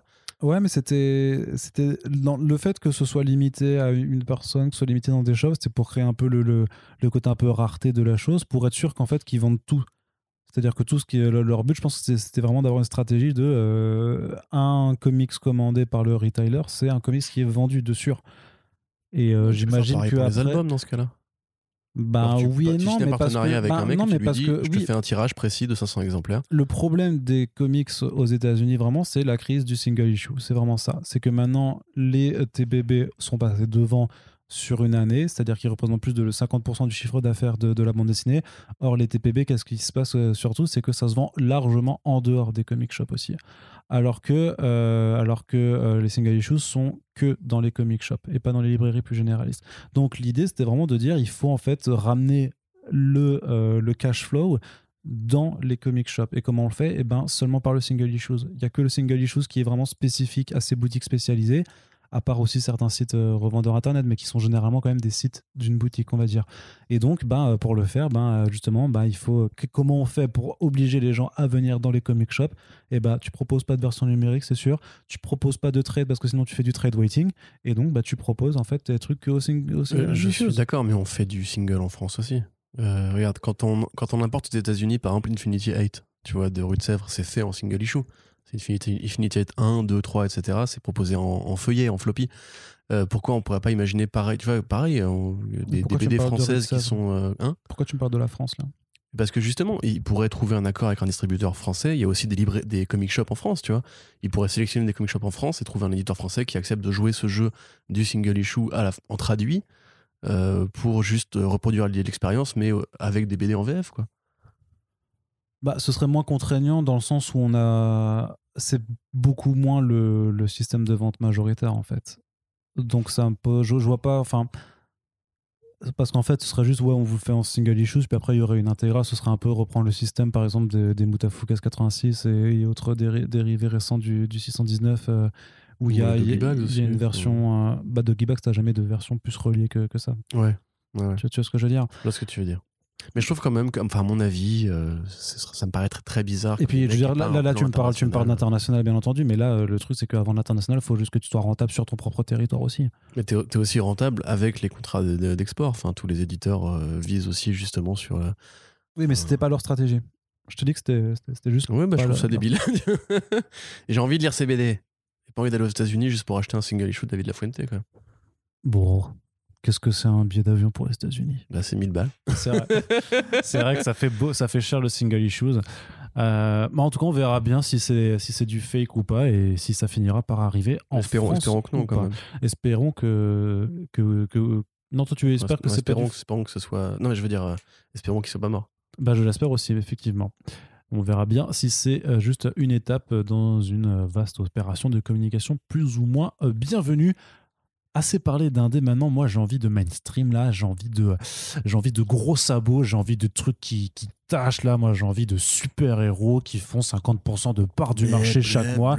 Tu nous l'auras compris, Corentin, on va Oui. bien entendu parler de Marvel Comics avec des grosses annonces là qui, Oui, euh, euh, qui font euh, euh, grimper le taux d'hormones, euh, qui euh, font avoir des euh, chaleurs. J'ai chaud. Clairement, Corentin Et ce n'est pas que toi. enlevé son t-shirt depuis euh, que j'ai commencé à parler de Al Ewing, Ramvi et Brian Hitch qui reprennent la série Venom, tandis que de l'autre côté, euh, c'est euh, Donny Cates et Ryan Otley qui vont reprendre une série Hulk. Tous les changements se feront à cet automne. Effectivement, c'est un peu un, un échange de, C'est de le bons procédés, euh, puisque jusqu'à présent, c'était euh, Donny Cates qui s'occupait de Venom et Ali Wing qui s'occupait de Immortal Hulk. C'est ça. C'est- On a échangé nos moments, mais avec des super-héros. C'est ça. Voilà. Et euh, ce serait drôle, ça aussi. mais non, J'ai vachement rigolé. ouais, moi aussi, hein, t'as vu. c'était, J'adore. euh, très fatigué. l'humour. Euh, donc, je suis content pour précisément euh, Hulk, parce que je vais pouvoir enfin relire du Hulk. Et euh, Tu m'agaces. Agaçant. hein. non, c'est cool, effectivement, parce que c'est vrai que c'est un peu les deux grosses plumes de Marvel en ce moment. Avec techniquement Jason Aaron, mais en vrai, on sait tous que Et non. Chips Darsky. Et Chips Darsky, oh, Eisner Award nominated 2020-21. Euh, donc ouais, c'est cool, Donny Cates qui continue à se répandre chez Marvel. C'est vrai que Hulk, ça peut lui correspondre. Donny Cates aime bien la baston. Donny Cates aime bien réinventer les personnages. Même si là, du coup, c'est un petit peu compliqué parce que c'est vrai que Cates, quand à chaque fois qu'il est arrivé sur une nouvelle série, il a, il a essayé, il a essayé de créer du liant, tu vois, genre euh, Null qui était dans Silver Surfer Black, les Guardians, euh, enfin, qui était évoqué dans les Guardians, avec Thanos, qui était aussi sa série à lui avant, avec le Cosmic of Strider, donc il a essayé de faire une sorte de plan. Il, il a, il a eu le droit de faire une fresque cosmique. C'est ça, il a le droit, de- mais avec toutes les séries à lui. Donc euh, là, en l'occurrence, Hulk, il pourrait le ramener dans, du cosmique, pourquoi pas? C'est vrai que tu Oui. peux imaginer. euh, Il a déjà parlé de, de, de Hulkstronaut, un truc comme ça. Hein. bah voilà, très bien. Euh, mais paradoxalement, c'est vrai que ce que j'allais dire justement, c'est que Hulk a déjà été réinventé très récemment par Ali Wing et que là, pour le coup, c'est rigolo. C'est un petit peu comme quand il est arrivé sur Thor, c'est un petit peu lui le challenger, tu vois. C'est que normalement, il arrive en terrain conquis, il fait un peu son truc en mode, c'est trop fort ce qu'il fait et tout. Que là, quand même, passer après Immortal Hulk, je- de ce que je comprends de la série, ça va quand même être un, un assez gros challenge. Quelque part, Ewing, moi, je sais, enfin, je vois les retours positifs sur Immortal Hulk, mais je pense pas que ce soit ce mec euh, qu'il faut vraiment encenser comme le géant de Marvel. Et pour moi, il, est encore une fois bien meilleur en indé, comme on l'a déjà dit, avec We Only Find Them When They're Dead. When They're Dead. Donc, euh, le voir sur du Venom, particulièrement avec Brian Hitch, je trouve ça, ça fait gros. Enfin, c'est- tu sens qu'ils ont pas pris n'importe qui pour passer après Cates, quoi, tu vois. Mais Après, Ewing est avec Ramvi aussi. Et Ramvi, c'est quand même aussi une des plumes qui monte de plus en plus. ouais, surtout pour le monstre. Enfin, il, il se fait peu à peu estampiller, euh, créate pas avec Swamp Thing, tu vois, typiquement. Blue and Green, c'était quand même vachement de l'horreur. Vis Avengers aussi. Donc, c'est un mec qui peut-être pourra ramener cette, cette dynamique-là. Là, ça a l'air aussi spatial. Donc, peut-être qu'il y a même un plan entre les deux, on sait pas. Mais moi, le Venom spatial m'intéresse très peu, honnêtement. Il y a eu ça sous Jerry Duggan, il était membre des Gardiens à un moment donné, euh, Venom. Euh, ça m'intéresse pas, mais en même temps, c'est vrai que c'est comment tu peux faire une suite au Venom, euh, entre guillemets, urbain. Qui était déjà, ouais, qui était quand même aussi cosmique avec justement avec King in Ouais, Black et tout ça. C'était très grounded quand même, tu vois. C'était du cosmique, mais c'était vachement sur Terre avec des paysages qui variaient et tout. C'était plus une sorte de agent Venom, euh, mais un peu rogue, tu vois, que vraiment du Venom qui part dans l'espace. Même la dynastie Clintar n'existe quasiment plus maintenant, puisque ça a été vachement retravaillé et tout. Donc je suis assez curieux, mais vraiment, Brian Hitch, moi, je, je commence à ne plus en pouvoir. Encore une fois, c'est une vedette euh, d'un temps un peu perdu. Je trouve son dessin est peut-être un peu impersonnel, un peu fade. C'est esthétique, hein, je dis pas. Mais pour du Venom, pour moi, il faut du baveux, il faut du crasseux, il faut du muscle, il faut, il faut du, du Stegman, quoi, tu vois. Il faut, Il faut euh, du baveux, il faut du crasseux et il Eh faut oui. une pointe une de. petite pincée euh, de, de carnassier. Mais tu vois, non, je sais pas, même on voit les premières, les premières images, c'est très lisse, tu vois. C'est pas vraiment le Venom euh, qu'on aime bien, je pense. Par contre, Hulk, ouais, voilà, Ryan Otley, euh, fait plaisir, quoi. Bah, ce qui est marrant, c'est qu'en trois planches de preview, Ryan Otley fait mieux que tout ce qu'il a fait sur le Spider-Man de Nick Oui, oui, Spencer. oui, oui, tout à fait. Qui était quand même une belle déception par rapport à tout ce qu'il avait fait sur Invincible avant. Mais en plus, c'est assez logique. C'est vrai que déjà sur Invincible, tout le monde l'avait noté. Euh, D'ailleurs, c'est ce que la série animée n'a pas repris. C'est toujours ces grosses proportions, ce côté très anamorphique, euh, où tous les personnages musclés sont très musclés, c'est très violent. J'aimerais bien une série un peu violente, tu vois, justement, c'est déjà un peu le cas pour Immortal Hulk. Immortal Mais, euh, Hulk, c'est particulièrement violent, Non, mais notamment quand. c'est violent horreur, tu vois. Moi, je veux Ouais. du violent gamin, tu vois, je veux du violent genre euh, à l'invincible, genre on bourrine pour- parce que c'est fun de bourriner. Et forcément, connaissant Kate, je vois mal ne pas avoir un gros monstre à défoncer euh, au bout de trois numéros, tu vois. Oh, même du premier, Ouais. franchement. Ok, très bien. Mais en tout cas, deux bonnes nouvelles, euh, plutôt. Oui, quand même. clairement, bah, euh, c'est encore une fois comme euh, c'est un peu les deux valeurs sûres de Marvel en ce moment, donc on est content. D'ailleurs, c'est marrant parce que c'est pareil pour les, les Guardians.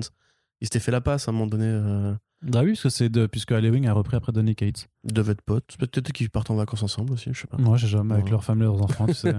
Ils échangent aussi les gamins à un moment donné. Euh, je vais pas relever cette blague, du coup. euh, C'était pas. C'était rigolo. Bon, c'était pas super. Ouais, euh, si, c'était pas moi, super. j'aime bien. Non, mais tu sais, toi, toi, t'es dans, le... pédophile, moi j'aime bien. toi, t'es dans le commentaire euh, nul.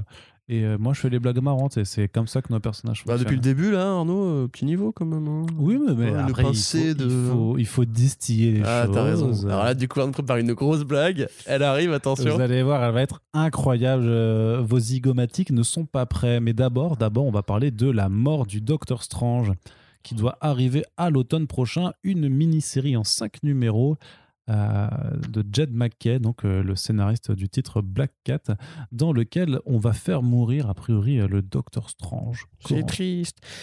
Oui, bah voilà, Marvel, prévisible comme jamais. Euh, voilà, le film Doctor Strange 2 arrive, donc il faut tuer Doctor Strange pour ensuite mieux le ressusciter dans un format qui sera plus compatible avec le cinéma. Avec Lee Garbett quand même au dessin, ça va être joli. Avec Ligarb, oui, mais Jen McKay, moi j'aime bien en plus Jen McKay, en vrai. C'est bien hein, son Black Cat, hein, franchement. Je sens pas. C'est pas. Ça, ça- ça ça gagnerait- mérite pas les ventes que ça, en fait. Ça surtout, aurait- mais, euh, En fait, au début, ça aurait quand même gagné à avoir un autre dessinateur parce que Travel Format Oh c'était quand même assez compliqué. ça Mais la façon dont il a réussi à reprendre les codes de l'histoire de braquage pour la mettre dans l'univers. Marvel, c'était quand même. Ouais, franchement, c'est un très bon hein. dialoguiste euh, qui sait Ouais. faire des échanges de punchline et tout. C'est encore le cas avec sa série sur le Taskmaster. Euh, donc moi je suis content de me rendre. Enfin, c'est un peu surprenant de le voir là parce que c'est vrai que c'est pas un grand blagueur en l'occurrence Doctor, Doctor Strange. Mais déjà à l'époque où Aaron l'avait repris, on sait que c'est un Ouais, personnage qui est tu justement sais, assez perméable. il au- va faire du Moon Knight aussi. Donc, quelque part, c'est du. euh, Ouais, mais ça. C'est pareil. J'ai un peu. Je trouve qu'ils le mettent un peu partout. Euh, et le problème c'est que pour l'instant moi je vois vraiment ses qualités sur deux trucs précis que sont le rythme et les dialogues. Mais tu vois les différentes ambiances que ça sera convoqué, on verra. Mais tel quel, voilà, c'est probablement encore une fois pour avoir un trade à mettre euh, sur, tu vois, et limite pour, pour dire, oh, on a tué Doctor Strange en comics pour faire un peu de Mais buzz techniquement, il est déjà mort, plus ou moins, puisque dans, en 2015, en fait, dans Secret Wars, il avait été tué. Euh, C'était par euh, Docteur Doom de, de, de mémoire. Et sauf qu'en fait, vu qu'après, les euh, Richard et tout avaient reconstruit le multivers, bah, en fait, il était, euh, il était plus mort. Mais sauf que techniquement, ils ont reconstruit le multivers, en fait. C'est-à-dire qu'ils en ont fait Oui, une copie. sais. donc, c'est une copie du Docteur J'ai Strange. Donc, techniquement, voilà. Mais donc, techniquement, le Docteur Strange originel se- serait mort depuis, depuis toutes ces années. Mmh. Et sinon, il est, il est, il est pas mal mort en fait dans des, dans des versions. pas mal mort. hein? Il est pas mal mort dans les, non, mais dans des versions euh, Oui, il meurt souvent, hein. al- alternatives. tous les deux mois. Voilà. Il meurt, il revient après. Non. Mais du coup, euh, non, mais c'est. Moi, c'est vraiment c'est la date, tu vois, le positionnement du truc qui fait que tu es obligé de penser que c'est encore une fois pour, Ah bah oui. pour fabriquer du buzz artificiel ou juste préparer les trades qui seront sur les étals quand le film va sortir. Quelque part, évidemment, c'est compliqué d'être surpris aujourd'hui avec Marvel en 2021, mais euh, je veux pas forcément envie d'être trop négatif. C'est vrai que Strange récemment, en plus, c'était pas terrible, terrible. Euh, les volumes de Mark Wade, moi j'ai bien aimé, mais je, je comprends très bien les commentaires de ceux qui disent que c'était vraiment euh, ouais, du, du surplace, que c'était pas non plus ultra inventif, Mark c'était n'était pas, pas, si euh, cosmique. mais Mark Waid n'était pas si bon que ça dans le Marvel des dernières années au final. Bah, j'ai- moi j'ai pas lu tout ce qu'il a fait. Le Captain America, il paraît qu'il était pas dégueu, je crois. Mais je saurais Avec Chris pas, Samney, hein. ouais. Mm. Bah, après, Mark Waid, Non, Chris je pensais Samney, plus à ces, général, à ces Champions, à ces Avengers et tout ça qui, fleur- qui flirtaient le, le- franchement le, le bon. le je, bon, je te quoi. confirme que j'ai pas lu ça. Pour le Ok. coup. Je, ouais. je lis pas tout ce que fait Mark Waid parce qu'effectivement, il est un peu Mais il fait beaucoup de choses aussi. hein. Oui, oui, tout à fait, tout à fait. Mais euh, non, du coup, euh, c'est vrai que si on peut avoir du bon Doctor Strange parce que le film arrive, c'est un peu triste. C'est pourquoi pas euh, accueillir la, la nouvelle comme ça. C'est-à-dire que le dernier numéro de The Death of Doctor Strange arrivera du coup en janvier 2022. Le film sort en mars, donc effectivement, c'est pile le moment pour faire une nouvelle ongoing Doctor Strange à ce moment-là. Donc, euh, Ouais. C'est surprenant. hein. donc euh, ouais, ouais, bah, après, on est habitué quand on connaît le fonctionnement de l'industrie. C'est mécanique, c'est mécanistique. C'est euh, c'est sûr que c'est compliqué, mais Lee Garbett, c'est un personnage qui voulait approcher depuis pas mal de temps et euh, il a quand même fait des bons boulots chez Marvel aussi, notamment. Il avait fait du, euh, des arcs sur, sur Captain Marvel qui étaient plutôt sympas. les ombres, la magie, le- le- les trucs comme ça un petit peu. Bah, on l'a vu même avec Shadecraft qu'il il sait s'amuser avec. Donc j'imagine qu'au moins visuellement, ce sera plutôt quelque chose d'assez euh, attrayant. Donc Je suis euh, d'accord, tu es d'accord tout à fait. Eh ben ça me fait plaisir. Ben oui. Est-ce que tu aimes les jeux de rôle, Corentin? Je le jouer au jeu de rôle ou le concept? Les deux J'aime bien le concept. Je joue pas au jeu de rôle. Tu joues pas au jeu de rôle Non. Eh bien, tu seras alors ravi euh, Je suis de ravi. savoir qu'un jeu de rôle Marvel Multiverse RPG, RPG euh, arrive, euh, oui, Quoi? l'année prochaine. Alors, il y aura un, un- un- un Marvel Playtest Rulebook, donc un livre de règles en, en playtest, c'est-à-dire qu'en fait, les, les choses peuvent encore être changées avant le lancement complètement du jeu de rôle avec tous les accessoires et tout ça. Mais grosso modo, ben, un jeu de rôle qui vous permet d'incarner euh, des personnages aussi divers que euh, Black Panther, Captain America, Spider-Man, Thor, Captain Marvel, Miss Marvel, Wolverine, Storm, et même de créer ton propre Oui, personnage. J'allais dire. Tu, tu peux incarner un truc qui existe déjà. C'est pas. bah, je crois que l'intérêt du jeu de rôle, c'est de créer son propre héros, faire une fiche. Et Bah, tout. tu peux faire les deux. Tu peux soit reprendre des personnages qui existent déjà avec des caractéristiques données, soit créer ton propre personnage. Ça, ça dépend vraiment de qui tu veux incarner. Si tu as envie de jouer Captain America, il n'y a rien qui doit t'empêcher de te dire je suis Captain America, c'est tout. D'accord. Bah oui. Et donc, euh, qui, euh, qui sera avec un livre de règles qui sera écrit par Matt Forbeck, qui euh, bah, notamment a écrit pas mal de, de bouquins euh, sur, euh, dans l'univers de Donjons et Dragons, euh, qui, qui, est un, qui est un peu quand même le, le panthéon de- du jeu de rôle, et euh, qui a aussi écrit un livre qui s'appelle The Marvel Encyclopedia. Euh, donc, à supposer que le Ils mec l'ont bien trouvé. connaît euh, l'univers Marvel et donc euh, bah voilà qu'ils ont pris le, le bon auteur là-dessus et ils vont en fait utiliser un jeu un système de jeu qui s'appelle le D616 et donc euh, c'est un, dérivé a priori du, euh, fameux système euh, D20 qui est utilisé bah, justement pour Donjons et Dragons notamment avec en gros, en termes de caractéristiques, le fait que tu utilises des dés à 20 faces, justement, c'est pour ça que ça s'appelle euh, que ça s'appelle D20, et que surtout, tes personnages, en fait, évoluent avec une fiche où justement, tu as six compétences qui, sont, qui sont utilisées. Et bah, c'est exactement en fait ce qui est annoncé pour, pour ce D616, parce que c'est un système peut-être simplifié du D20, mais en tout cas parce qu'ils annoncent que c'est quelque chose qui doit être accessible et facile à prendre en main, notamment pour les personnes qui sont pas forcément habituées au euh, jeu de rôle. Alors certes, on n'aura pas un dé à 616 faces parce que je pense que ce serait compliqué à fabriquer, mais ils en annoncent déjà que les personnages que tu contrôleras, il y aura euh, six compétences, à savoir la force, l'agilité, la résistance, la vigilance, l'ego et la logique. J'imagine que Iron Man aura une compétence ego euh, assez, assez élevée. C'est logique aussi. Et euh, ouais, et, et donc le, le jeu, enfin le, le- le playtest book est annoncé pour euh, 2022 et les joueurs hein, qui pourront tester tout ça, en fait, auront grosso modo euh, toute l'année 2022 pour faire euh, les retours à Marvel avant que le jeu ne soit lancé en grande pompe en 2023. Autant dire que les releases vont avoir de quoi s'amuser, d'autant plus que du côté de la France, eh ben, il y a aussi le Batman Gotham City. Chronicles euh, RPG de Monolith euh, qui est toujours en préparation, dont on, attend un petit peu euh, quelques, nouvelles, mais qui, voilà, qui se fait tranquillement. Corentin, est-ce que d'ici 2022, tu vas être un rôliste Oh, je pense pas, non. J'ai déjà, déjà- trop peu de temps pour lire et pour jouer ou pour regarder des films et des séries. Mais ça m'intéresse, j'ai plein de potes qui sont des rôlistes. C'est vrai qu'en plus, l'univers Marvel est quand même tellement vaste qu'il y a moyen de s'amuser, il y a moyen de créer tout un tas de scénarios rigolus. Euh, je trouve encore une fois un peu bizarre que tu. Enfin, je ne savais pas que tu pouvais incarner des personnages pré-créés dans les jeux de rôle. Donc je découvre et je suis content de, le- savoir. Parce que moi, tu vois, créer une fiche de personnage, ça me ferait un peu chier, je pense. Il faut ça vraiment, ça prend vraiment super longtemps et tout. Ce que tu me décris d'ailleurs, c'est marrant sur les capacités des personnages. euh, Je sais pas si vous visitez souvent le Marvel fandom, enfin c'est le, wiki de, Marvel, mais il y a souvent sous les personnages pareil, c'est des, des critères, euh, des échelles de puissance et tout. Ils te font force, durabilité, vitesse, etc. Donc j'espère que pour les petits nerds qui s'amusent à remplir ces trucs-là, vous êtes contents et qui se baseront sur vos critères. Euh, à part ça, non, ouais, c'est cool. Enfin, tout, ce qui, tout ce qui fait plaisir au, au rôlisme me fait plaisir. Ah ouais? Ouais, Ok. Bah, c'est une. voilà, euh, j'aime bien les rôlistes, c'est des gens sympas. Très bien. Euh, oui, et puis le truc, c'est qu'en plus, le jeu de rôle a, a repris, si tu veux, un.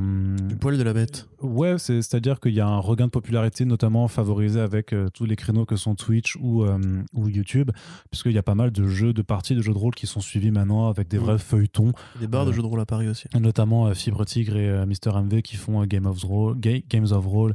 Euh, ou Game of Rolls, je sais plus comment, comment ça se dit, euh, qui avait voilà, qui font vraiment toutes les semaines ils ont des épisodes. Il y a le- le- le- la Bonne Auberge là aussi qui est Oui, euh, tout à fait coucou là-dessus, euh, avec il y a Pénélope Bagieux qui, qui joue dedans de, de mémoire donc voilà c'est vraiment il y a, il y a pas mal de, de- de stars on va dire enfin de personnalités un peu grand public qui ont commencé à s'y mettre et qui font que c'est une pratique qui se démocratise de plus en plus Joe Manganiello. sachez, sachez même qu'il y a des éditeurs de comics qui sont rôlistes euh, dans l'industrie. Voilà, c'est Ah bah un. oui, ou deux, oui. Oh oui, même ou deux ou trois. Trois ou quatre. Mmh, Mmh. Même quatre ou cinq. Mais tu sais, Joe Manganiello, qui est porte-parole de Donjons et Dragons aux États-Unis, fait des soirées régulièrement où il joue au jeu de rôle avec Patton Oswald, avec James Gunn et tout. Ça va être sympa Et, quand même, hein, ce euh, genre de soirée. Mais je sais pas si elles sont filmées en fait. J'aimerais bah, vraiment voir en fait tous ces gens que j'aime bien jouer euh, comme des enfants à un jeu de rôle en mode. Bah, ça doit être marrant. ça doit être. euh, Je lance un sort de boule de feu. J'imagine James Gunn qui serait comme un gamin derrière et Joe Manganiello qui serait en mode Ah, trop bien frère. Et James Gunn et tout. Mm. Ce serait trop bien. Puis il y a Armie Hammer qui arrive qui fait Je mange des gens. Voilà la blague Putain, elle est arrivée Elle est là. Parfaitement timée et tout Tu vois, C'est merveilleux. Je crois que ton rire était presque à moitié sincère en plus. Ouais, à moitié. Donc quelque part, euh, je suis plutôt content. Non, c'était l'inattendu. Ah bah voilà, la surprise. Alors que bah justement, comme quand Army mange les gens, à mon avis, je pense qu'ils sont surpris. Et là, et voilà. Et tu l'as gâché. Corentin, non, je l'ai pas gâché du tout. Corentin, on fait un euh, gros point sur les Eisner Awards trop euh, bien. 2021, dont on a appris les nominations tout récemment. Qu'est-ce que tu en penses? Alors, on va pas vous tous vous les lister. Si jamais ça vous intéresse, vous, allez juste sur le site comicsblog.fr. Vous avez deux articles au choix, soit la liste de tous euh, les nommés, soit un second article où j'ai répertorié euh, tous les albums déjà disponibles en VF, parce qu'il y a pas mal de choses qui sont déjà parues chez nous ou qui arriveront euh, très très prochainement en VF. Donc euh, quelque part, euh, si déjà bah il y a des choses que vous n'avez pas lues, on vous les recommande de toute façon, puisque quand c'est nommé aux Eisner, généralement c'est quand même plutôt gage de qualité, notamment dans les séries régulières, par exemple, hein, puisque euh, on a le Daredevil de Chips Darsky et Marco Keketto, euh, donc disponible en France chez Panini Comics, que Corentin euh, vend un petit peu comme le autant n'emporte le vent des comics, quoi, grosso modo. Autant n'emporte le vent Pourquoi autant n'emporte le Je sais vent pas ce que j'avais envie de C'est citer un, film raciste truc, euh, euh, pour comparer ça non, à bah c'est c'est le plus gros box-office de tous les temps, enfoiré. Non, c'est euh, C'est pas- Avatar. Non, c'est pas Avatar. Si, c'est Avatar. Avec l'inflation, c'est pas Avatar. Avatar. Bah, les couilles d'inflation. Bah, alors, tu le cites un peu comme le Avatar des, euh, des comics. Bah non, c'est si. Avatar. Oui, du coup, effectivement, tout à fait. Donc c'est surcoté, comme Avatar. Ah là là, qu'est-ce qu'il est pas beau. Mais non, ce- mais je m'en fous. Enfin, est- je, je crois que tu veux vraiment me rendre- transformer en hater de Chips Darsky alors que j'aime bien Chips Darsky, demain. Star-Lord, c'était bien. Je, de- je devrais avoir tu sais, les enregistreurs comme ça où, euh, où je- que je pourrais appuyer sur play en ce moment et ça ferait tout ce que tu me disais sur Mais Steve non, mais ça me fait rire qu'ils forcent, que c'est quand même deux années de suite et que ce Bah, soit la peut-être seule parce que la série elle est bonne. enfin. Mais quoi, c'est pas drôle. je vais me faire engueuler maintenant. c'est- Mais connard, c'est trop bien Ferme ta gueule Mais non, mais c'est la seule série de super-héros qui est nommée. Oui. Mais c'est bizarre, il y, a- il y a mieux. Enfin, Venom de Nick Cage, c'était- c'est mieux que ça, tu vois, par exemple. D'accord, ce que j'allais dire, euh, cite-moi une série de voilà, Venom de Nick Cage, c'était mieux. Bah, peut-être qu'elle est moins appréciée que. que Moi, j'essaie de réfléchir chez que- DC, qu'est-ce qui serait mieux que ça? Après, chez DC, c'était compliqué l'année dernière, mais. euh, Ouais, aussi, c'était l'année compliquée pour tout le monde, quoi, c'est nul. Mais non, mais voilà, je- mais Immortal Hulk, regarde, Immortal Hulk, c'est, on peut quand même dire que c'est mieux que euh, Daredevil. Mhm. tu vois? Et le fait de le nommer quand même deux années de suite en mode euh, Chris Ware, euh, c'est un peu quand même le truc de euh, pourquoi d'un coup l'industrie a décidé que Chip Alors, Darsky alors était Chris Ware, c'est plus dix, dix années de suite, quoi, mais euh, oui. Après, il est hyper sympa, il plaît à plein de gens, il est pote avec tout le monde, Chip Darsky, donc très bien, tant mieux pour lui. Je pas... Moi, je suis content de voir un mec qui est comme ça ascensionnel. C'est vrai que son, son volume est bon. Par contre, je pense que c'est vraiment pas la tarte qu'on décrit. Pour moi, c'est encore une fois moins bien que Bendis, Brubaker et Frank Miller, et que ce ne sera pas le Daredevil qui va rester dans les mémoires de, de tout le monde. Ça reste une très bonne série, évidemment. Maintenant, voilà, ce que j'en pense euh, plus globalement, c'est. Je trouve effectivement que cette édition manque un peu de manque un peu d'énergie. Euh, quelque part, c'est agréable parce que beaucoup de trucs dont on a parlé, nous, euh, euh, au, au fil des Bakishus VO Bah ouais. et VF, euh, The ont- été Department, nommés. The Department of Truth, par exemple, dans les, dans, of Truth. dans les nouvelles séries en, en cours. We Only Find Them, Bitterroot, enfin plein, plein de trucs qu'on vous a déjà recommandé. euh, maintes Sector. Force évidemment, c'est bon tu pour l'ego, oui, Far Sector, oui, tout à fait. Mais j'ai pas dit que c'était pas bien, que je- je dis que Decorum. j'aimais pas, c'est pas pareil. Decorum aussi, tu vois. Tout à fait, voilà. Donc c'est effectivement agréable pour l'ego de savoir que euh, on n'est pas les seuls à, à aimer tu ce me qu'on aime. parles de Lego maintenant? Donc voilà. Par contre, plus globalement, voilà, le, le palmarès c'est quand même très masculin. Oui. Euh, par rapport à l'année dernière où quand même Mariko Tamaki était un peu venue euh, agiter le flambeau de, les femmes écrivent aussi des comics. Euh, Bah, Il y avait aussi Marie de de, de Monstress. euh. Oui, non, mais je veux dire, c'est vraiment gagné beaucoup de prix l'année dernière, Tamaki. Donc voilà, c'est un peu bizarre parce que j'ai pas l'impression que les femmes aient moins écrit de BD l'année dernière que d'habitude. Ou dessiné. Quelque part, Chartier en November a été cité quelque part, je crois. Non, c'est non, c'est Fraction qui a été cité en fait. Je suis en train de me dire. Mm. C'est pas Chartier, parce que je trouve quand même très bizarre. Donc euh, voilà, ouais, c'est quand même très peu d'originalité, je trouve. Il n'y a, pas la pépite qui, qui vraiment sort du truc. Tu sens que justement, à part peut-être Jeff Lemire et euh, Jin Luen Yang, là, ils ont un peu du mal à citer vraiment qui a été le gros firmament de l'année dernière. Bah, Jonathan Euh, Hickman, quand même, pour Decorum, pour Ouais, ses Hickman, X-Men. effectivement, ouais, mais même lui, tu vois, genre, je- Tu sais que James Tynion Ford aussi, hein, maintenant, il commence à grimper plus pour ses, euh, ses titres Ouais, en indé, pour, mais après, c'est vrai que même en mainstream, Something euh, is Killing, c'est celui-là qui est cité? Bah, Something is King the Children, Wind, euh, The Department of Truth, euh, Razor Blades aussi. Euh, tu sais, c'est son, son truc d'horreur qu'il a sorti un peu en, en, complètement oui, en, fait, en indé, ouais. quoi. Et puis son Batman également, tu vois. Non, mais là, c'est une seule catégorie qui est citée. C'est pour meilleur scénariste. Ouais, c'est ça. Donc tu cites tous ces, toutes ces œuvres-là pour une seule catégorie. Ouais. Tu vois ce que je veux dire? C'est qu'il n'y a pas un mec qui vient vraiment qui, qui, qui rafle tout en mode, euh, en mode grand chelem, tu vois. Et quelque part, ouais, même, ces noms-là, c'est des très bonnes BD, tout ça, mais je pense pas qu'on puisse qualifier ça de chef-d'œuvre pour la plupart. Donc euh, peut-être que ça montre un petit peu justement, euh, les indés ont un peu de mal à, à vraiment euh, fédérer un truc vraiment ultime comme Saga a pu être à une époque, ou Black Science a pu être à une époque. D'ailleurs, voilà, la- l'absence de Rick Remender est un peu remarquée aussi. C'est vrai qu'il produit moins, mais il produit encore. Et là, actuellement, il est plus vraiment aussi présent qu'avant. Donc moi, je suis content quand même. Enfin, c'est évidemment tout ça, c'est des titres de qualité. Comme tu l'as dit, le macaron Eisner en général est une bonne chose. Ce qui est quand même très cool, c'est qu'il y a beaucoup, beaucoup, beaucoup de ces BD là qui sont déjà arrivés en France ou qui vont arriver très prochainement, euh, comme We Only Find Them. Euh, le Superman qui écrase le clan est déjà disponible aussi. Et comme vous l'avez vu, il a été très massivement nommé. Black Hammer, bah, Urban fait un très bon travail pour euh, importer Black Hammer en France.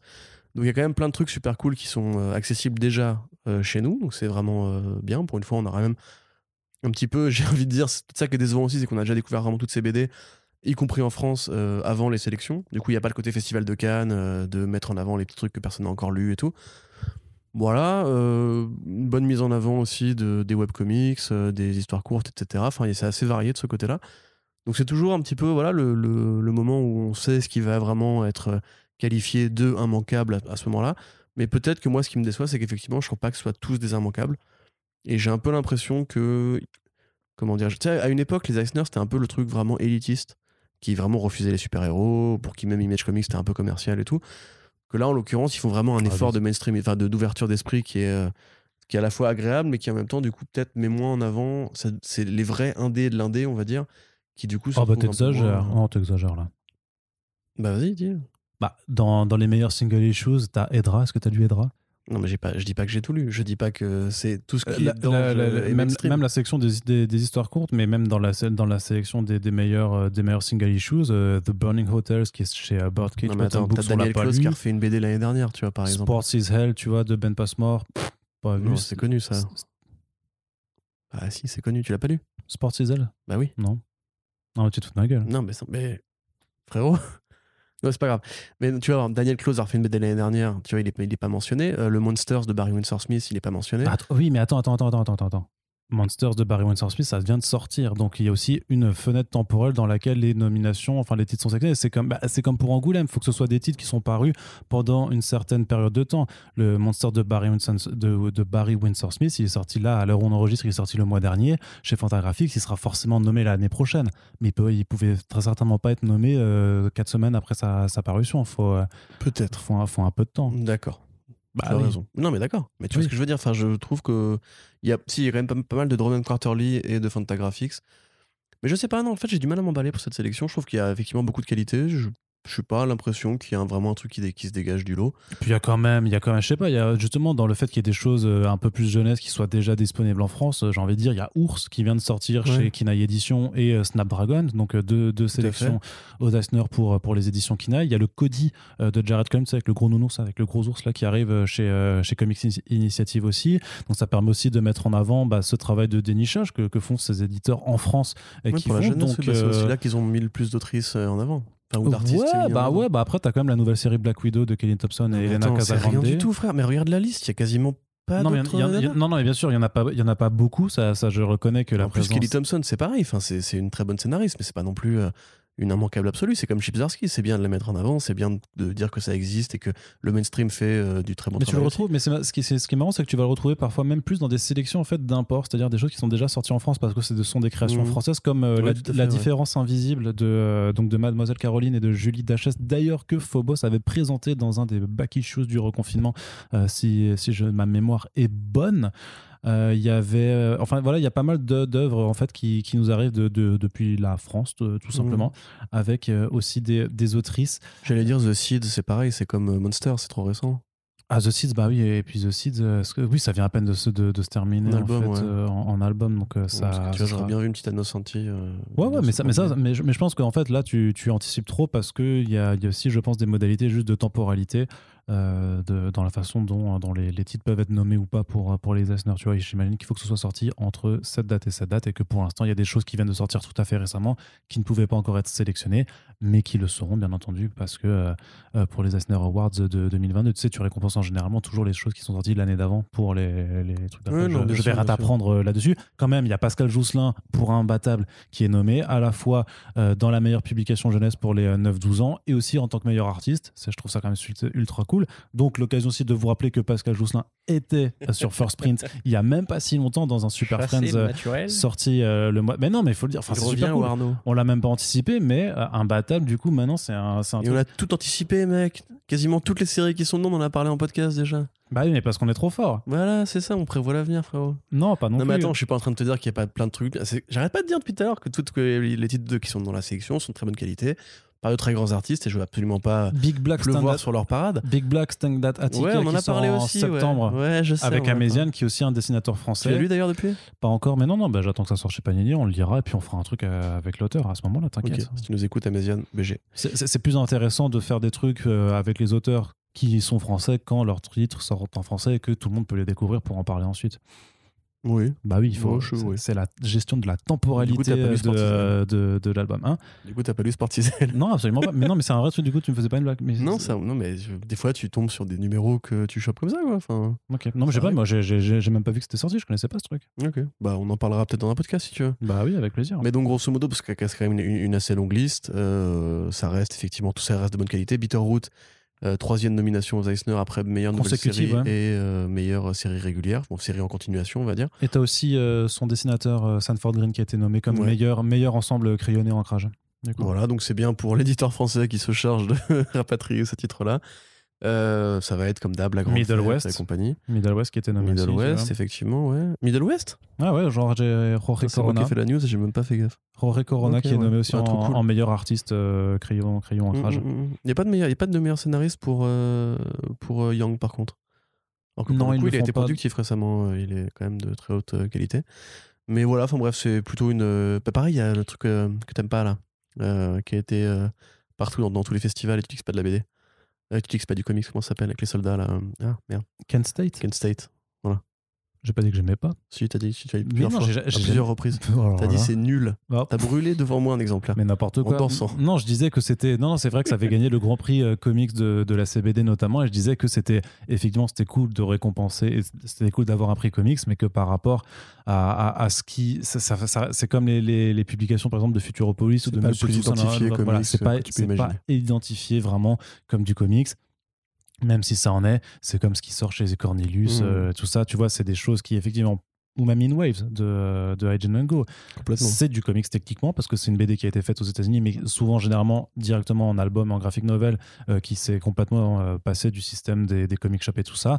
Et quand ça arrive en France, tu vois le truc, tu dis, tu te dis pas du tout, ça vient des États-Unis. Ça, ça représente pas le décalage culturel que pourrait apporter justement une BD plus classique. Ouais, mais bah, par exemple un décorum, du tu vois, tu, tu- même un décorum qui pourtant a, a eu droit à un soin particulier pour son édition française, mais par exemple Black Hammer, sinon tu vois, Black, mais pourtant- Moi, décorum, ça me fait quand même vachement penser à de la BD européenne pour le coup. Bah, par rapport à l'habillage justement que- dont, dont il profite, mais sinon je, je voulais dire Black, Black Hammer. Black Hammer dans son Black édition Hammer, c'est française, c'est- comics. voilà, c'est du comics. Bah Ouais. ça, c'est sûr que c'est a priori ça, ça ne gagnera jamais des choses comme le prix ACBD de la critique ou, fait, euh, ouais. ou, ou Angoulême. Mais donc Kent State y est, par Avec contre. un 7 bien sûr, bien, bien sûr. Il y a Junji Ito aussi. Il y a du Junji Ito aussi, ouais, On est effectivement. content pour la personne que ça concerne.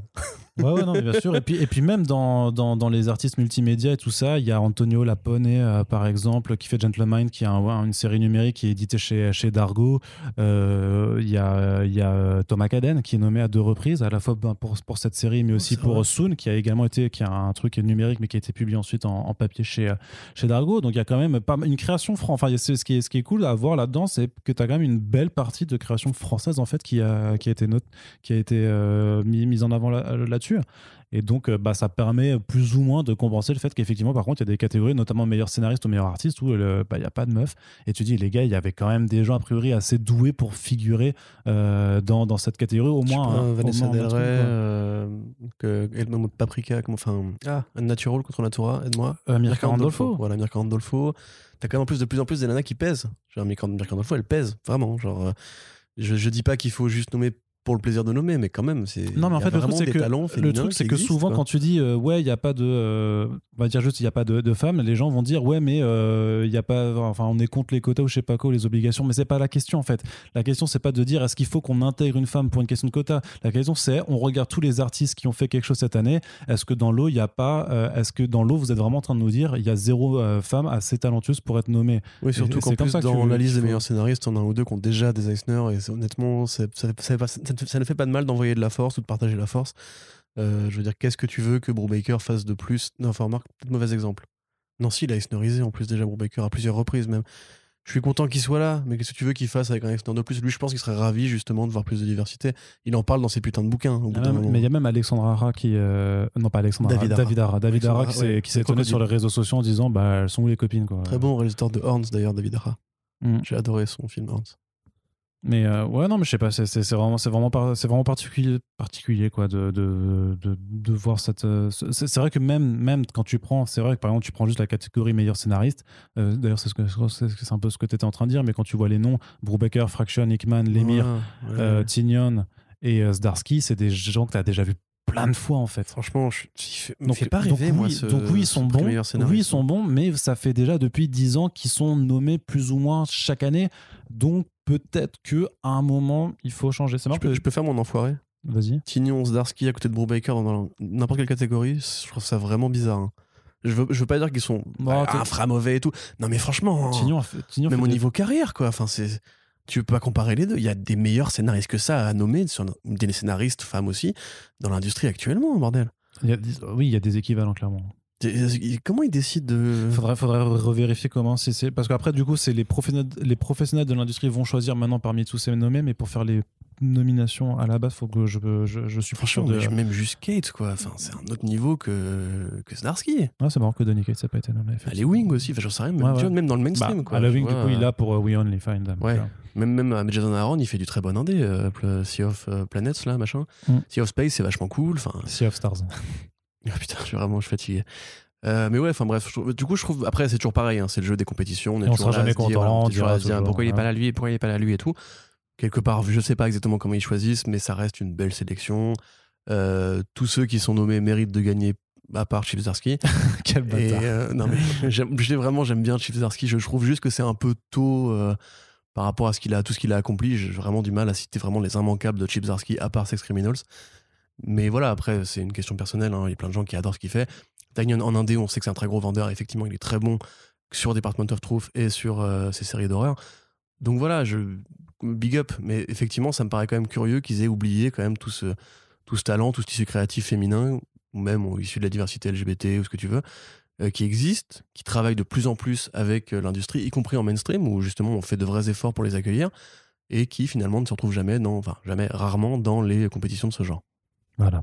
Bon, ça c'est la fin de la partie comics, Corentin, et on a une grosse partie euh, multimédia à aborder maintenant, donc euh, préparez-vous, vous êtes encore avec nous pendant 3h55 exactement, avec quand même le sujet qui nous motive et sur lequel il va falloir débattre, euh, pardon, longuement.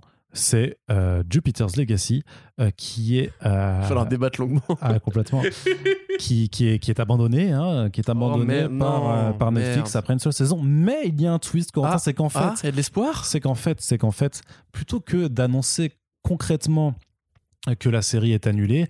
En fait, Mark Millar s'est fendu d'un communiqué pour dire que, euh, voilà, pour l'instant, il ne continuait pas la série principale puisqu'ils ont libéré tous les acteurs et actrices de leur contrat. Euh, mais par contre, il développe une série en live action de Super Crooks, qui est une autre BD de Mark Millar, euh, qui d'ailleurs est déjà adaptée en série d'animation. Des premières images seront montrées au festival d'Annecy et comme pour InWaves, donc euh, bah, c'est bien, ça va faire pas mal d'actualité là-dessus. Euh, et sauf que voilà, il le développe vraiment, il le présente comme un spin-off sur les super vilains de l'univers de Jupiter's Legacy, en tout cas sur des super vilains plutôt Ouais, trop bien. de l'univers de Jupiter's Legacy, ou comment essayer une pirouette pour ne pas dire Jupiter's Legacy est annulé et de le présenter comme une forme de développement. Il y a même des potes même des potes voilà qui disent que ce serait une pause et parce qu'il a dit effectivement on espère pouvoir y revenir plus tard les gars quand vous dites à tous les acteurs et actrices euh, vous pouvez aller faire Voilà. des bails ailleurs parce que Vous êtes euh, libre. Allez, vous en a priori. Hein. c'est pas parce que tu comptes vraiment refaire une seconde saison quoi Non, effectivement. Mais Donc, euh, Corentin est-ce que tu es content du coup de ne pas avoir regardé la série pour ne pas te content. taper le podcast qu'on a fait avec euh, Splinter euh, voilà, bah, là-dessus moi, mais, mais je vous respecte comme ces soldats tombés au, au champ d'honneur. on est toujours là regarde Mais euh, Moi, je veux bien. Mais vous avez regardé Jupiter's Legacy. c'est vrai Est-ce que tu es vraiment encore là? Est-ce qu'il n'y a pas une partie de ton âme qui est, qui est- C'est surtout pas que- échappé pour, euh, Surtout pour que techniquement, tu sais, moi j'ai regardé euh, Jupiter's Legacy la semaine d'après, je me suis enfilé Sweet Tooth, donc je t'avoue que mon âme là, elle, Ah, elle mais a, ça, pour le coup, je suis un peu obligé. elle a du mal, elle a du mal, hein, vraiment. Euh, fidélité envers Jeff, alors qu'envers Marc, ça va, tu vois, je peux, je admettre. Mais euh, non, bah, c'est évidemment. euh, C'était prévisible. Euh, Comme on le sait, Steven The Knight avait été licencié après avoir tourné aussi pas deux, au moins un épisode qui était du coup le pilote, et a priori, c'était un tournage assez chargé, qu'on avait, suivi, qui demandait beaucoup de déplacements et tout. Euh, moi, j'ai un peu toujours du mal à comprendre pourquoi ils l'ont viré. Qu'est-ce qui a pu les gêner au point de le dire Non, ce que tu fais, c'est pas assez bien. On va prendre un mec qui va faire un truc qui, se trouve être le résultat de la série. Donc euh, voilà. Enfin, Par contre, pour lui, c'est chiant. Parce que le mec qui, du coup, se fait annuler au bout d'une saison par Netflix, c'est quand même compliqué de retrouver du boulot après. Euh, parce que c'est quand même pas les mecs les plus compliqués du monde. Hein? Non, t'inquiète pas, justement, c'est un, un- bonhomme sandwich, il va faire euh, le truc, et puis voilà. Quoi, Steven The Knight Non, l'autre, L'autre Comment il s'appelle? Je sais plus là. Ouais, bah tu vois, on a déjà oublié. Mais, mais c'est parce que voilà, mais justement, si, si on ne l'a pas oublié, c'est-à-dire que personne ne saura, euh, n'affiliera son nom à un gros échec. C'est limite l'échec de Jupiter's Legacy, on l'associe plus à Steven D. Knight. D'ailleurs, c'est son nom qui est mis en gros dans le générique. Euh, donc, euh, C'est vrai Oui, l'autre, l'autre. Ah, c'est euh, pas cool. L'autre, je sais même, je, je t'avoue, je sais même plus comment il s'appelle là, tu vois. C'est genre, tu jettes Steven The Knight sous le bus. tu Je sais même plus ce que c'est. Il est plus là, mais c'est de sa faute. Qu'est-ce que c'est au fait Jupiter's Legacy? Jupiter's Legacy, je crois que c'est. Qu'est-ce que c'est Netflix C'est la seule préquelle de Super Crooks. Ah oui, C'est- ah oui. voilà. c'est ça. Non, par contre, ce serait rigolo que toutes les séries de Millard soient annulées au bout d'une saison et qu'ils disent, tu vois, c'est une anthologie de ça. saison 1, tu vois. Ouais. Depuis le début, il te met, il montre un plan, tu sais, genre. Il va prévu depuis le début. c'est- Ouais, c'est ça. Mais du coup, non, c'est nul. Parce que Après, il fera ouais, en fait, Crooks. on va faire, on va faire un autre spin-off qui s'appelle Space Bandits, qui est en fait un spin-off dans l'espace de, voilà, de, de et ensuite, après, il te fait euh, Sharky, tu vois, du coup, hop, et Ouais. tout, tout- tout est connecté. Et à la fin, il y aura Mais, euh, Nemesis qui sera juste sur une terre Mais parallèle en plus, c'est pas con, parce que Space Legacy. Bandit, c'est aussi un truc de braquage. Ouais. Donc techniquement, ça, c'est pas, pas super héros pour le coup, mais euh, c'est un truc que Millard, que Millard, j'allais dire Millard World, un truc que Millard a toujours voulu faire. En plus, un univers partagé, il a jamais réussi vraiment à le faire en comics. Euh, tu vois des références dans la BD Super Crooks et à d'autres BD de Mark Millar, à Superior notamment, il y a un poster pour le film Superior. Euh, mais il, il en parlait à l'époque, il disait Millard World sera vraiment un univers partagé, je vais être le Stanley 2.0, etc. Ça n'a jamais marché. À la fin de Kick-Ass 3, on te parle des gamins de MPH, mais dans MPH, il y a rien, il y a aucune référence. Euh, en fait, ça- il n'arrive pas, il sait pas faire des univers partagés, donc c'est stupide de vouloir le faire en série télé. Déjà qu'il a pas réussi à faire le film Hit Girl qu'il voulait faire, donc il a même pas réussi à convertir le, su- le succès de Kick-Ass en euh, univers partagé. Donc au final, moi je pense que c'est vraiment, comme tu dis, un- une, une pirouette euh, risible. Tu te rappelles qu'il y avait Euh, un re- un- une adaptation du reboot de Kick-Ass d'ailleurs et de Hit Girl en préparation Oui, tout à fait, oui. Bah, ça devait être, euh, que je raconte? Tessa Thompson qui devait faire Ah ouais? l'héroïne. ouais, bah, C'était Matthew Vaughn qui avait dit si vous voulez voir ce que je compte faire avec, regardez les BD qui sortent actuellement. Donc il parlait de Prudence. Et non, Patience, Patiently, Patience, Patiently. Euh, mais bon, ça va pro- probablement pas se faire parce qu'a priori, euh, vu comment c'est parti pour le film King- Kingsman, The Kingsman, je pense pas que pas Vaughn les- aura les moyens de Ah, financer. c'est encore pas, un c'est pas la même prod. hein. Donc, euh, Non, mais c'est une question de budget. C'est son studio qui produit. C'est Marv, Ah, Marv. Films. oui, d'accord. Donc, euh, bref, pour en revenir au truc, euh, c'est évidemment pas un univers partagé. Évidemment qu'il y avait aucun projet de le faire comme ça. Il C'est à peu comptait- près certain. Ouais. faire des vases communicants de référence à la con, comme les Defenders avec Marvel, c'est-à-dire en gros, t'aurais vu dans le fond une photo qui dit que c'est bien le même univers, mais c'est tout. Là, ça va être encore plus ridicule parce que la série est déjà faite, donc il y a déjà ces références où tu vas voir à la télé le Olympien qui passe, le l'Olympien, non le Utopian qui passe avec euh, sa femme qui vole dans le ciel et ils vont dire ah t'as vu c'est l'Utopien et tout de la série qui a été, qui a été annulée au bout d'une ça, saison. ça- ça se trouve, c'est- ça se trouve, c'est encore pire parce qu'effectivement, ils avaient déjà annoncé que la série ani- d'animation ferait des liens avec Jupiter's Legacy, mais effectivement, on s'attendait à ce que ce soit plutôt comme ça. Soit on le voit passer à la télé, soit justement parce que le principe de la BD à la base, c'est que c'est quand même des super vilains qui sont allés faire un braquage en Espagne parce que justement, au contraire des États-Unis, il n'y a pas de super-héros super-héros. là-bas. Donc là, j'imagine qu'ils peuvent très bien faire, mais en plus, ils peuvent le faire vraiment la mention, mais genre la plus euh, feignasse possible, c'est juste dire euh, au début dans un dialogue d'exposition. euh, Ah, le machin, Utopian il m'a encore arrêté. euh. non, c'est pas ça. Ouais, c'est ça. C'est genre, ah, mais quand même, cette villa qu'on va aller cambrioler à, je sais pas quoi, à, à Barcelone, ça évitera quand même de se taper l'Utopian comme la dernière fois au Kansas. C'est sûr tu que t'auras ça. Un- parce que vu, vu qu'ils vont devoir étendre l'intrigue, ils vont essayer de faire un premier braquage aux États-Unis et ils vont se faire gaufrer par des héros que tu auras vu dans Jupiter's Legacy en fait. Ah ouais, ouais. Ah c'est ouais. sûr que tu auras un truc comme ça. D'accord. ouais. Et, ils vont, Ouais. et après, ils sortiront du ballon. C'est comme au, tout- au début de tout le film de braquage, t'as un mec sort de prison. Après, ils vont dire Allez hop, on va en Espagne, on l'a fait à la Ocean's Eleven. On, hop, on trouve un Walla Italian job, sauf que ce sera Spain job.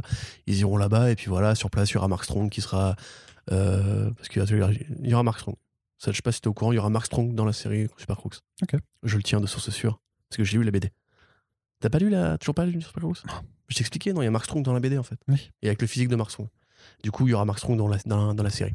Mais tu vois, ça c'est cool parce que justement, l'intérêt d'avoir Netflix, une plateforme qui peut se permettre de faire des formats variés. Euh, tu peux faire une série télé en image réelle avec une série animée. Et c'est cool ce que tu dis. Moi, j'aime bien les séries animées. Donc, pourquoi pas? Et le mec, après, il dit mais on va faire la même série avec les mêmes personnages, la même histoire, la alors, même à BD voir, adaptée. alors, à voir si Bah, ce sera vraiment la même ou pas. dans tous les cas, c'est naze. Parce que soit c'est la suite, et dans ce cas-là, euh, quel intérêt de faire une suite d'une série animée en série live action? Hein, C'est pas Code Lyoko, tu vois. Euh, en soi, c'est un- la, même, la même histoire qui est réadaptée. Et dans ce cas-là, c'est naze parce que du coup, tu vas avoir la même histoire, grosso modo, avec juste des acteurs qui vont jouer ce que tu pourrais très bien faire en, deux- en deux- en deux dimensions, ce que tu as déjà vu en deux dimensions. Soit c'est vraiment genre une sorte d'histoire parallèle qui est donc un- une autre équipe de braqueurs euh, qui euh, ferait autre chose, mais dans ce cas-là, c'est totalement inédit et c'est même plus une adaptation de BD, tu vois. Tu m'écoutes, Arnaud Je t'écoute, oui. voilà, donc dans les trois cas, moi je trouve ça débile en fait. À mon avis, il aurait juste dû rien dire.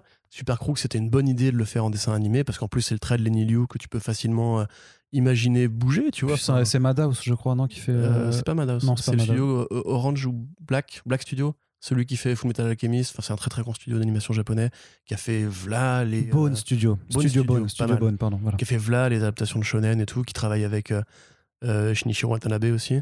Donc euh, vraiment un très gros studio d'animation. euh, moi, je suis vraiment. non, je suis pareil, pareil, pareil. Mais c'est pour ça, je comprends pas pourquoi gâcher la perspective d'une bonne série animée en se disant, on va peut-être refaire la même histoire ou la suite, mais en live, tu vois. Ouais. Quel est l'intérêt? Et en, en plus, quand même, première adaptation de euh, Mark Millar sur Netflix, ça se plante au bout d'une saison. Les critiques étaient assez unanimes pour dire que c'était pas ouf, frère, pour ceux qui l'ont vu. Euh, encore une fois, respect à nos grands disparus. Mais non, C'est toujours sinon, là. euh, moi j'ai envie de dire que ça prouve juste que, bah, encore une fois, il faut pas faire des BD pour les faire adapter.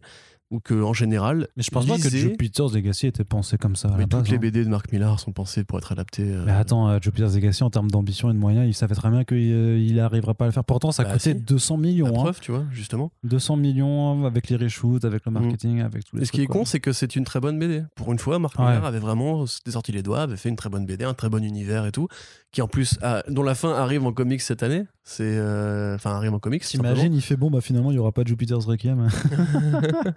Mais tu vois, ça c'est ça c'est typique justement. Regarde tout ce qu'il a préparé, enfin, tous, les, tous les trucs qu'il avait préparé pour être des films comme Nemesis, qui a mis 10 ans, qui est toujours pas sûr de, de se faire pour de vrai, euh, comme Starlight, qui en plus pareil une BD agréable grâce au trait de Goran Parlov, que tu pourras pas restituer en film, c'est pas possible. Il faut faire un, un film d'animation pour le coup, euh, qui a toujours pas été fait. Tous les trucs genre euh, Wanted qu'il avait prévu pour le coup, je sais pas si c'était prévu pour être un film, mais c'est de la merde. Au final, faut, et Kick-Ass 2 qui a niqué la franchise. En fait, ce mec, ça, ça, ça- son plan de carrière de promoteur de films et de séries télé, ça marche pas en vrai, quoi. T'as que Kingsman, et pareil, le 2 était moins bien que le 1. Euh, moi, je trouve ça vraiment inspirant, tu vois. Juste faites des BD, arrêtez d'espérer devenir le monsieur Hollywood, euh, le nouveau Stanley, encore une fois. Il y a eu qu'un seul Stanley pour une bonne raison, c'est qu'il était là avant tout le monde et qu'il a eu les bonnes idées qu'il fallait euh, quand il les fallait. Mais t'as aucun artiste qui. C'est ce qu'avait dit Rick Remender, tu vois. Il avait dit euh, J'ai fait des BD que je pensais devoir être adaptées un jour et je les ai faites pour ça. ça a pas marché. Par contre, les BD que j'ai fait tout seul avec mes idées et mes couilles, et ben finalement, c'est celles-là qu'on va finir par me par adapter et qui vont me rapporter le plus d'argent. Donc euh, voilà, lisez Jupiter's Legacy si la série vous a plu. Euh, et juste lisez Jupiter's Legacy en général parce que c'est bien. Mais franchement, ça me rassure pas du tout par rapport à l'avenir de Mark Millar sur Netflix. hein. Très honnêtement, à part Super Cruise en dessin animé parce que c'est de l'animation. de Magic euh, Order. Parce que là, quand même, faut se dire qu'il a un contrôle créatif. Tu vois, C'est- Mm. il est vraiment employé Netflix pour superviser ces projets-là. Et là, pour le coup, s'il a laissé faire un truc pareil qui allait au casse-pipe, euh, Mais bah, lui, 200 lui, millions. lui, il était persuadé euh, que c'était bien. Je veux dire, ça se trouve. mais il l'a dit, il l'a dit, il est très fier de ça. il trouve, dit, tu euh, sais, il y, a- il y a une dissonance cognitive qui s'installe à partir du moment où tu es créateur de BD et où de toute façon ton travail est adapté. Bah, tu dis que de toute Ouais, façon, quoi que tu fasses. après, je- Moi, j'y crois à ça. hein. tu peux pas tu peux pas t'empêcher de dire que parce que de toute façon c'est toujours le même problème aussi c'est qu'on parle de pop culture et parfois nous-mêmes on critique ce genre de comportement du fait que quand tu tu- il y a parfois des œuvres qui te parlent ou que tu apprécies machin que tu te les appropries et que du coup tu penses parfois euh, tu sais qu'il y a des gens qui expliquent à Neil Gaiman que c'est pas ça qu'est-ce qu'elle est sa BD et nous on en rigole parce qu'on disait bah qu'est-ce que tu vas faire au créateur? Techniquement ça se trouve moi je suis dans le même cas en- par rapport à Sweet Tooth tu vois où euh, je suis ancré dans, dans mes positions par rapport à ce Non, je pense, je pense pas. non, je sais, non, mais disons, disons-le quand même que Jeff Lemire, il est aussi impliqué plus ou moins. En tout cas, on le voit dans les phases de promo et tout ça. Quelque part, il doit être content du truc quand même. Et tu dis, bon, bah après, qui je suis pour dire à Jeff Lemire, mais euh, mec, ils ont fait de la merde de ton adaptation, si lui, il en est vraiment content? Parce qu'il se dit clairement, oui, je pense que, euh, que ce qui en a été pas obligé de fait. le dire à Jeff Lemire. Par contre, tu peux le dire au système hollywoodien en général. Et toi, en tant que fan de la BD, t'as le droit d'avoir un avis sur l'adaptation. Oui, mais je veux dire, oui, mais est-ce que je peux dire vraiment Enfin, quand je dis, je pense qu'ils ont massacré le travail de Jeff Lemire et je vois pas comment Jeff Lemire accepte de, de, de mettre son nom euh, là-dessus. Bah, je pense que lui, il a fait une BD et qu'il a reçu un chèque pour la série. Il s'en fout de la série. Enfin, vraiment. Bah oui, non, hein, mais c'est ce que tu. Non, mais on est d'accord. Mais la différence, c'est que Mark Millar, il pense pas comme ça. Lui, il pense vraiment, ma BD, c'est la porte d'entrée qui va ouvrir le film qui va aller avec. Il s'im- il il s'implique dans la production. Il a écrit le film qui casse. Il était producteur sur Kingsman aussi. Enfin, c'est vraiment un mec qui rêve d'être adapté, qui rêve d'être ce scénariste de cinéma qui a d'abord une étape, une, étape- une étape de bande dessinée. Alors après, on peut trouver ça malsain ou pas, mais les résultats, pour l'instant, je les trouve calamiteux. Quoi. Enfin, je... Très honnêtement, moi, je te dis, il a...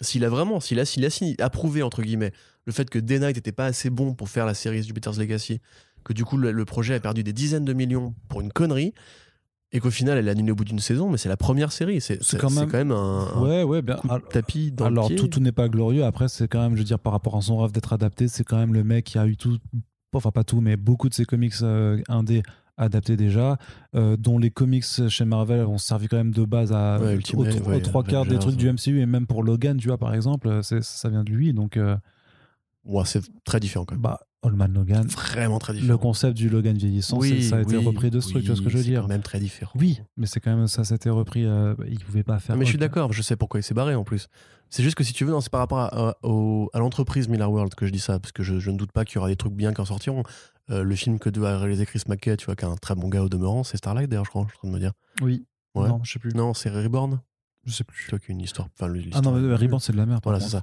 Bon, bref, il y a Chris McKay qui a signé pour un truc et il y a euh, Joe Cornish aussi qui va faire, du coup, c'est la Starlight. Tu vois, moi, ces projets-là, ces projets-là, vraiment, je les attends.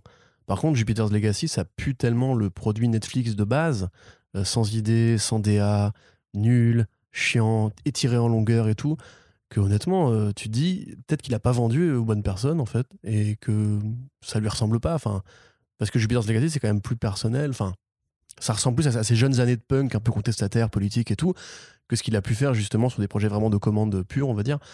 Et ouais, franchement, moi, je, je, pas, je pars pas gagnant pour, pense, Space Bandits, pour euh, Sharky, où justement là, c'est vraiment, il n'y a pas grand chose à dire avec ces séries-là, quoi.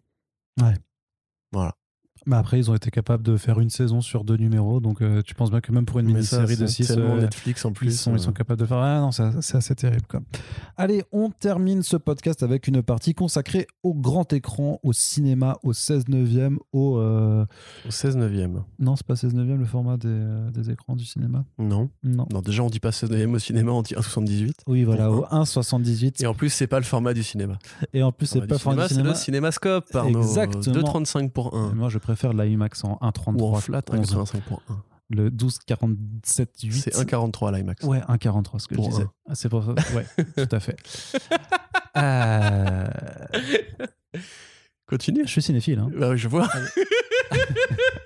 J'ai vu le parrain. Ah, je le savais. c'est pour ça. J'attendais celle-là. Allez, euh, des premières, enfin des images en mouvement même qui euh, ont euh, pas fuité mais qui ont été partagées par Geoff Darrow sur son adaptation euh, avortée de Shaolin Cowboy. Ça avait l'air bien. Ça avait l'air super bien. Madhouse, pour le coup. Tu vois, Ouais. comme quoi tu n'étais pas si loin. Alors, pour résumer, tu, tu veux peut-être parler de Jolene Cowboy, Arnaud? Non, c'est bon, je te Ah ouais tu, tu les as pas découvert récemment, toi? Si, Avec l'édition de Futuropolis incroyable édition. C'est de- réédité en de- France, achetez-le, c'est merveilleux. Euh, donc Geoff Darrow est immense artiste euh, américain qui a fait une bonne partie de sa carrière en France. Parce qu'il était l'assistant de Mobius, en fait, justement. Il a appris au contact de Mobius.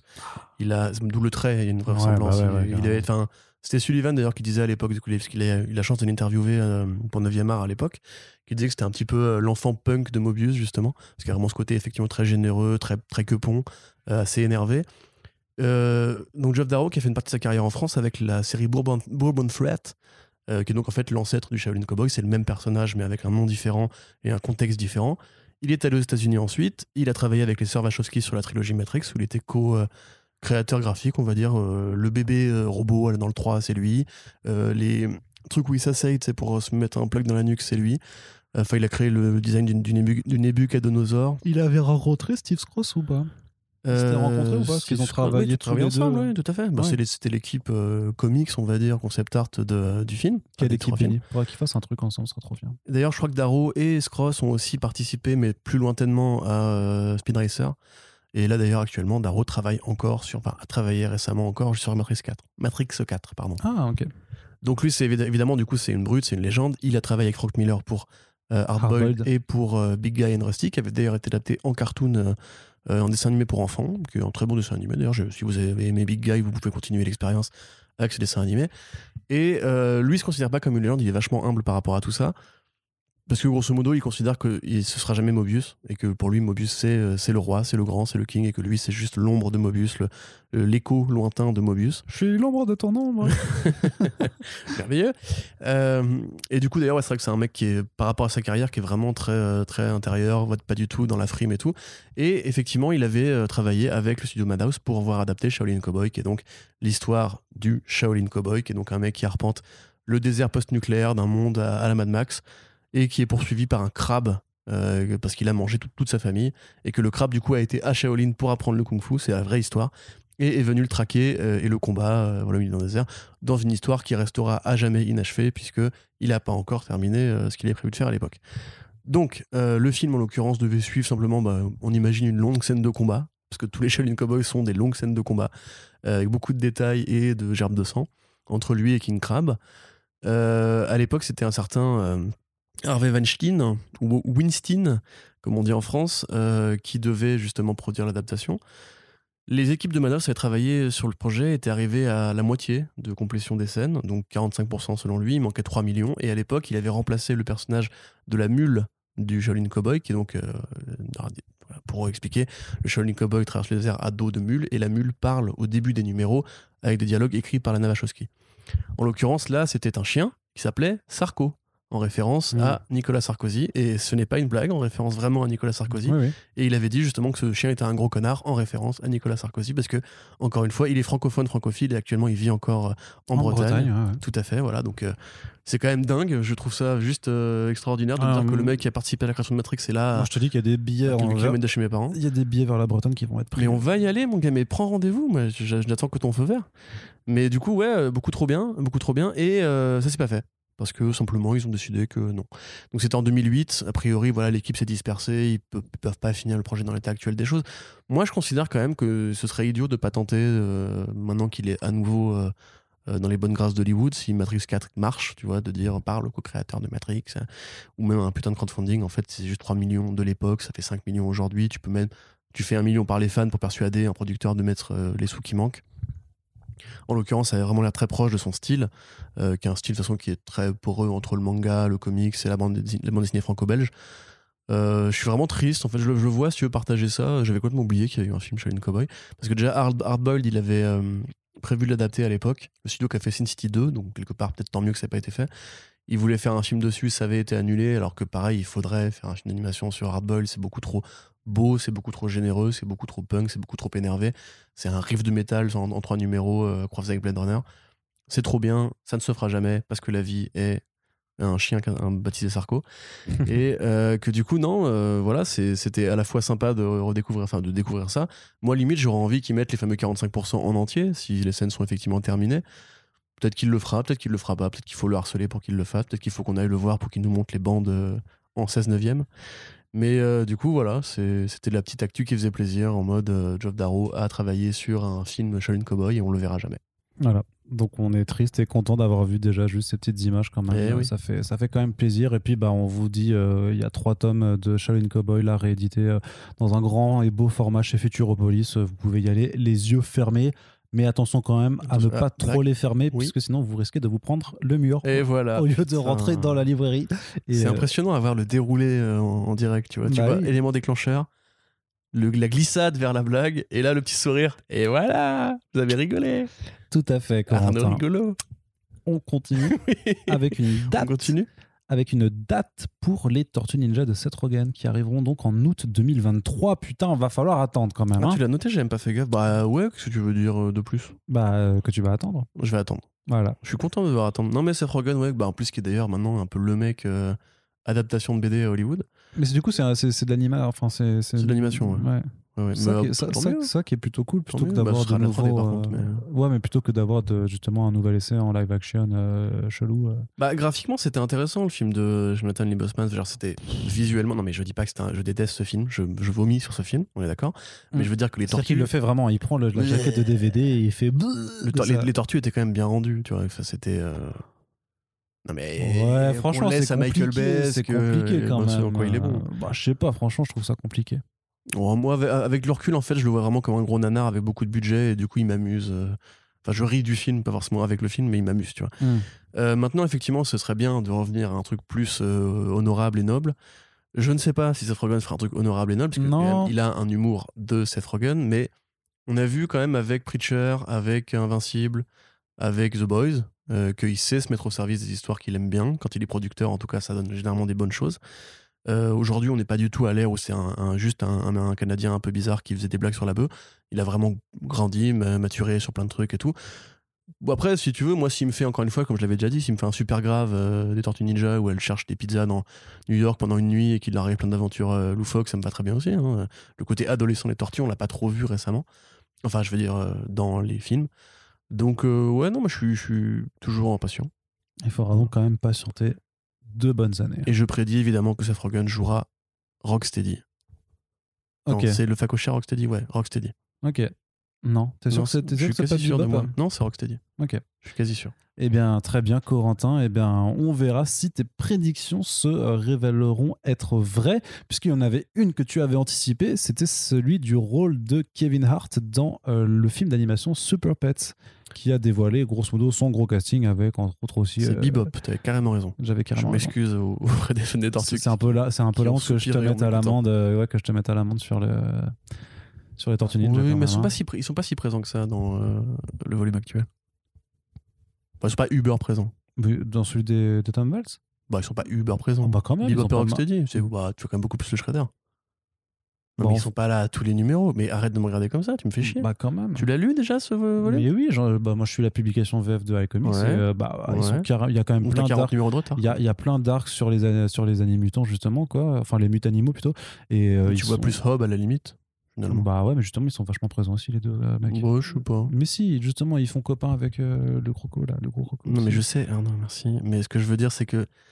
Oh, tu me fais chier en fait. Bah oui. Tu vois, là, tu, tu- fais exprès en plus. Bah non. Tu vois, tu fais exprès de me faire chier. Bah non, c'est juste que je te trouve euh, très réducteur de dire qu'ils sont à, à peine présents. C'est bah, pas les héros de la série, enfin tranquille. T'as vu le nom de personnage qu'il y a dans cette série? Oui. Il y a, il y, a il y a Pete le pigeon qui est incroyable. Ouais, j'aime bien l'Opex moi aussi. Ouais, Mimi. Ouais, l'Opex, elle, elle est cool. Mais Pete le pigeon, c'est quand même une des meilleures trouvailles du truc. quoi. Ça te fait rire, toi, Pete le pigeon Mais. Ça me fait pas rire du tout. il est trop marrant. je trouve ça, Mais je trouve ça si. limite gênant. Mais non, il me fait, tu sais à qui me fait penser le- au personnage du, euh, de Monchi, le, le chien de- dans euh, les, euh, les Mitchells là. Oui. Il a vraiment Ah ce oui, même genre, fait, ce ouais. genre- Avec ce- les yeux, Ouais, c'est euh, ça qui part en couille, les tu sais, quartiers, ce, ouais. ce genre de, de rôle hein, de sidekick un peu débile comme ça. Moi, qui, ça me fait pas, ça fait pas marrer Ah du ouais, tout. ça me fait trop marrer. Enfin bref, euh, qu'est-ce que je veux dire? Oui, tu as trouvé, euh, enfin il y a Kevin Hart, il y a Keanu Reeves euh, dans, euh, dans Super Pets. Quoi. Ouais, c'est trop bien, super. Dwayne Johnson, Pour un film avec accompagner. des animaux qui ont des super pouvoirs. C'est trop bien. Ça sort l'année prochaine. Ça sort dans deux ans. Ça sort l'année prochaine. Ça sort dans deux ans. Ça sort l'année prochaine. Ça sort l'année prochaine. Ça va être trop bien. Ça va être Non mais t'es chaud? Non, Non, t'es pas chaud? On fout complètement. Ah bon? Mais non. On a rien à foutre. Quoi? Je te jure. Mais non. J'ai écrit la news. Je me suis dit ah c'est cool et tout en fait. Mais non, mais. mais Et au moment où mais- je l'écris, je me mais suis dit putain, je m'en bats Mais les couilles. Attends, attends, mais trop pas, mais attends, attends, je suis sûr que de mémoire et nos auditeurs et nos auditrices, auditrices seront ah, d'accord avec nous. Je suis sûr qu'il y a des enregistrements. on Ouais, retrouve au dernier, on- dernier front page où je disais ouais c'était bien parce que la série de mes crypto était sympa en fait. Tu vois c'est ce que je Non, me mais suis même dit. avant, mais même avant, C'est ce que je me suis dit. il y a eu plein, de- En fait, si tu veux, le- mon opinion a maturé en moi parce que je voulais être optimiste, si tu veux. il y a eu plein de trucs. Mais Dwayne Johnson, Kevin Hart, des chiens en 3D, je. Non. Je sais pas. League Non. of Super Pets, ça s'appelle du coup. ouais. Ouais. En fait, il y a peut-être euh, un. En fait, quand j'ai découvert le, tra- le, le teaser où ils annoncent les voix avec justement Crypto en 3D, je me suis en fait dit mais euh, est-ce que j'aime vraiment les films, les films en 3D avec des animaux en mode familial? Et en fait, ma réponse a été non. non, mais tu vois, c'est comment ça C'est les- comme, comme des bêtes? Euh, Le truc avec les clébards et tout. euh. Mais il y aura, il y aura, oui, mais il y Non, c'est aura, pas ça il y aura Kate McKinnon, il y aura John bien Kate Krasinski, McKinnon, il y j'adore John aura Krasinski. euh, Vanessa Bayer, Je sais pas, je sais pas qui c'est. Natasha Lyon Ça, de j'aime bien aussi. Orange Très is bien. the New Black, Ouais. Diego Luna. Tout à fait. Euh, mais enfin voilà, il y a Luna, quand même je un m'en casting fous. plutôt plutôt cool et puis c'est quand même les, je sais pas, il y aura Crypto, il y aura Ace, il y aura sûrement un la casting plutôt cool. Euh, et tout franchement, ça. tu- toi, Est-ce que, est que vraiment Dwayne Johnson, Kevin Hart, ça te fait encore rêver en 2021, frère? Bah, en animation. Pas trop. En animation, en vrai, Ouais. les, on reconnaîtra sûrement les voix et mais euh, j'imagine J'ai que pas envie que, le, que, que Ace, c'est la voix de Kevin Hart. J'aime pas la voix de Kevin Hart. Elle m'est profondément antipathique. Il est tout le temps énervé. Oui, mais il faudra voir ce qu'il en fait. Il faudra voir ce qu'il en S'il fait. en fait une parodie de Batman. Euh, Ben, euh, Toi, t'es content du coup. La, la team chien est contente. mais moi, je suis super chaud de toute façon pour ce film. Enfin, je sais pas, ça a l'air trop cool. vrai Mais oui. Sans Et, ironie. pour- et pourtant, je n'aime pas les films évidemment là comme des bêtes. C'est ça, euh, tu vois. Voilà, c'est ça que je voulais euh, dire. les animaux de la ferme. Ou je de sais voir pas le quoi, là. visuel, je me suis dit, ça va peut-être être une sorte de version euh, de ça, quoi. Moi, je, je sais pas, je, tu sais, euh, quand, quand tu avais annoncé le film, tu avais fait une news, tu avais utilisé un header, tu sais, avec des, des images colorées en, en deux Mhm. dimensions, tu te souviens?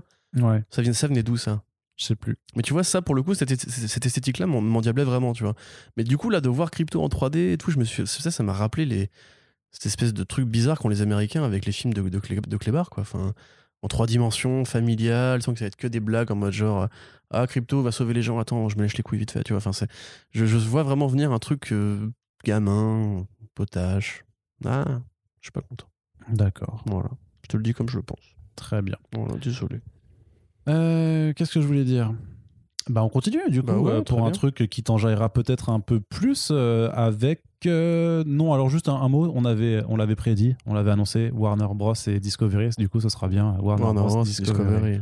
Tu veux, tu veux réappuyer sur le bouton? Oui Il appuie sur le bouton. Hop, j'appuie sur le Ouais, bah après, c'est pas forcément original, mais en même temps, est-ce qu'on a besoin de savoir comment s'appelle la boîte? Moi, je continue, je continuerai à dire Warner Bros. de toute façon. Voilà. Bah après, ça, entérine la fusion et le fait que AT&T, finalement, quand même, garde a priori, euh, parce que les actionnaires, du coup, ont dit on reste à bord, garde a priori quand même un regard créatif. Cré- pas créatif, un contrôle créatif plutôt. Donc euh, voilà, il faudra voir comment est-ce que ça évolue. On n'a pas encore annoncé de charrette de licenciement, mais c'est vraiment très récent. Donc il faut voir euh, comment ça rend. Ouais, très bien. Et donc on continue, Corentin, avec euh, une news sur le film God Country qui donne de ses nouvelles, puisque c'est euh, Jim Mickle qui en sera le réalisateur. Et Jim Mickle, qui c'est? Eh bien, tout simplement euh, le euh, réalisateur, enfin le showrunner plutôt, de euh, la série Sweet Tooth, mais qui en a quand même euh, réalisé euh, au moins le, le premier et le dernier euh, épisode. Et donc, euh, Corentin, euh, qu'est-ce que euh, ça, euh, que ça t'inspire d'avoir euh, Jim Mickle qui fait, qui fait ça? Jim Mickle? Bah, le, je suis pas forcément un, énorme fan de, de, God- de God Country. C'est pas forcément la meilleure série de, de Kate, mais elle est sympathique. Euh, comme je le. Enfin, je pense que Jim Mickle est pas responsable forcément de Sweet Tooth. Il a- été euh, le mec qui a mené le projet à bien, mais on sait que c'est Tim Downey qui a voulu infléchir la BD dans, dans le sens un petit peu plus familial et, et gamin et tout. D'ailleurs, ils le disent eux-mêmes hein, dans la vidéo que, dont on a déjà parlé. C'est eux qui disent on a voulu en faire un truc euh, plus Disney, etc. Donc, Mickle, son univers en général n'est pas forcément justement aussi Disney que ça. Apple, euh, il a fait donc la série Happen Leonard Mhm. et il a fait surtout le film Cold in July, qui est un film très agréable. euh, voilà, je suis avec Michael C. Hall euh, dans la, la campagne américaine. Euh, du coup, effectivement, c'est un mec qui est, qui est assez euh, connaisseur justement de ce terreau des, des productions qui se passent dans, dans l'arrière-pays américain, au milieu des bouseux et de la cambrousse et tout. Ce qui est exactement le précepte de God Country, pour rappel, un vieillard euh, qui euh, souffre de problèmes mentaux, de sénilité, euh, qui ne reconnaît plus ses enfants, etc. D'Alzheimer. Va trouver. C'est Alzheimer? C'est vraiment dit Alzheimer? Je me rappelle plus. Je sais plus.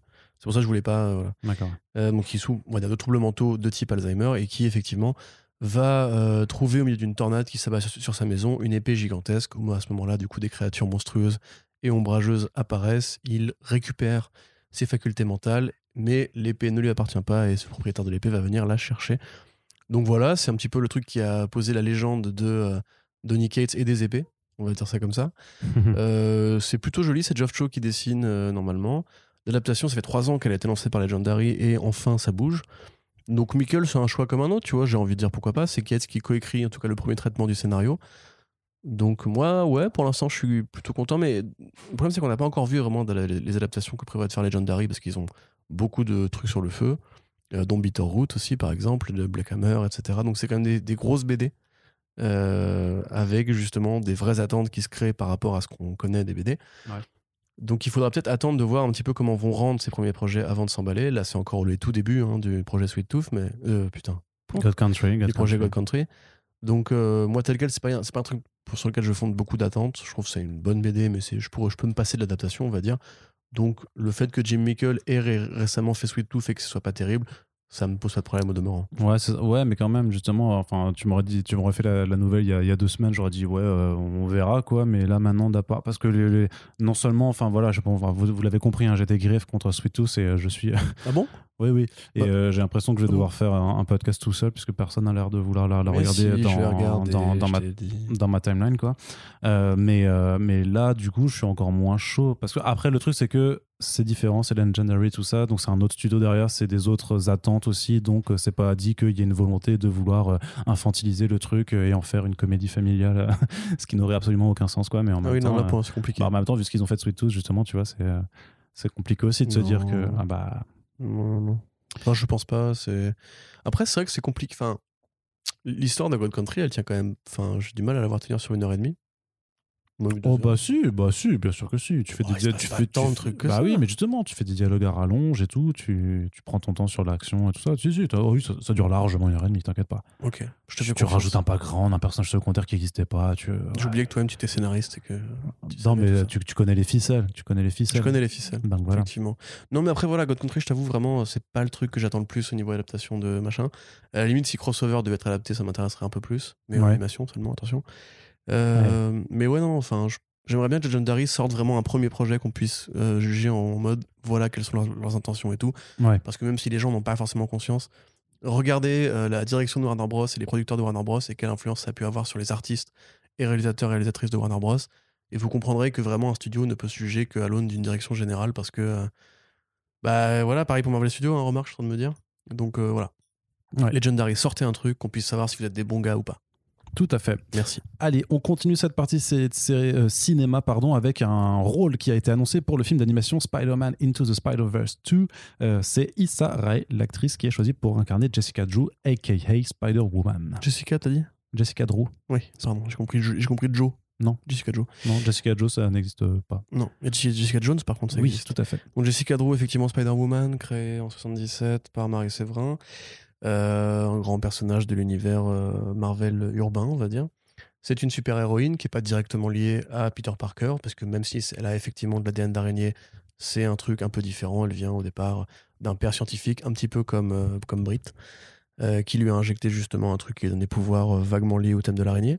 Elle a les mêmes yeux que Spider-Man sur son costume, c'est vrai qu'on peut noter la, la correspondance, et elle a été de plus en plus présente dans les événements arachnéens depuis un bon moment. Donc, Ouais. grosso modo, elle va être dans le film, euh, une version probablement différente, probablement qui viendra pas du même univers que Miles, puisque dans l'univers Ultimate, euh, Spider-Woman, c'est en fait Ben Riley, puisque c'est un clone de Peter Parker, mais féminin. Euh, donc, il est probable qu'elle soit noire, parce que l'actrice en l'occurrence est noire. Enfin, non pas que c'est forcément une sorte de, de valeur, Ça, c'est ouais, ça confi- ça- conséquence c'est- universelle. c'est- mais... À confirmer, quoi, quand même, ça. Ouais, non, après, c'est vrai que le. Comment dire euh, Le premier film euh, Spider-Verse ne faisait pas énormément de, de trahison euh, sur ce sujet précis, sur ce- cet euh, habillage précis. Donc, Faudra voir. Après, évidemment, c'est Spider-Verse, donc il y a possibilité de s'amuser avec le multivers. Euh, Issa donc très bonne actrice, euh, qui a fait effectivement pas mal de productions en série télé et au cinéma.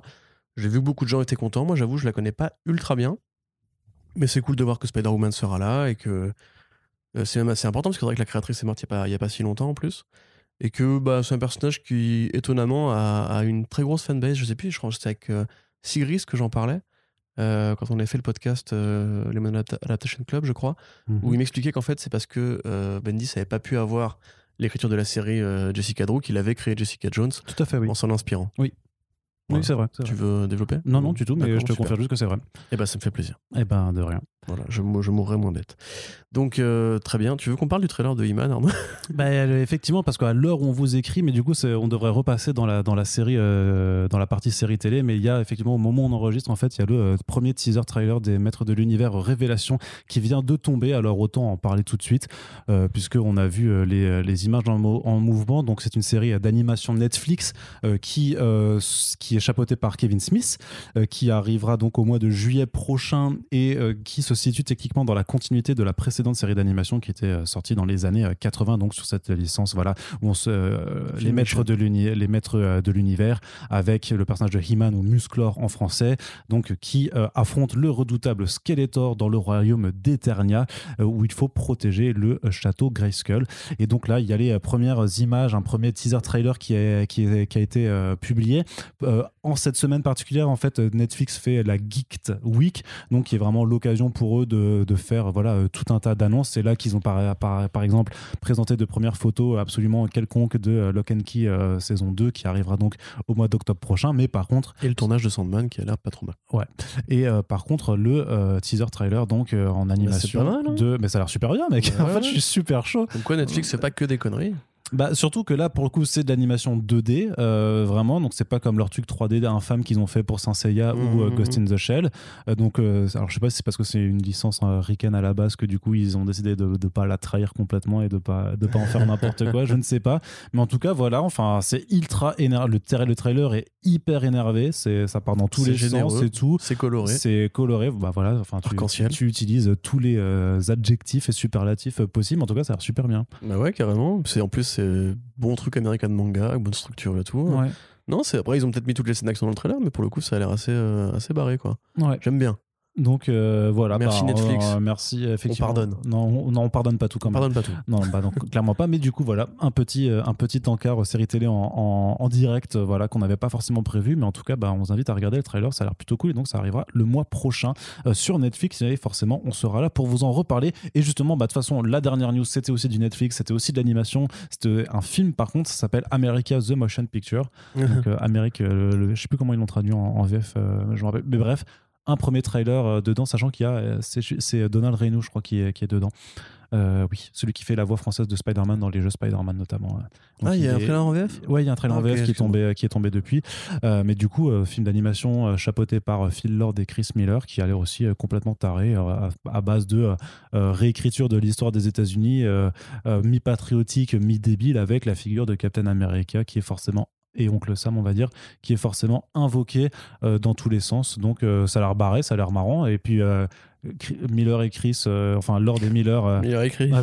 Lord et Miller récemment en animation, c'était les Miller, c'était les Mitchells contre les machines qui étaient absolument incroyables.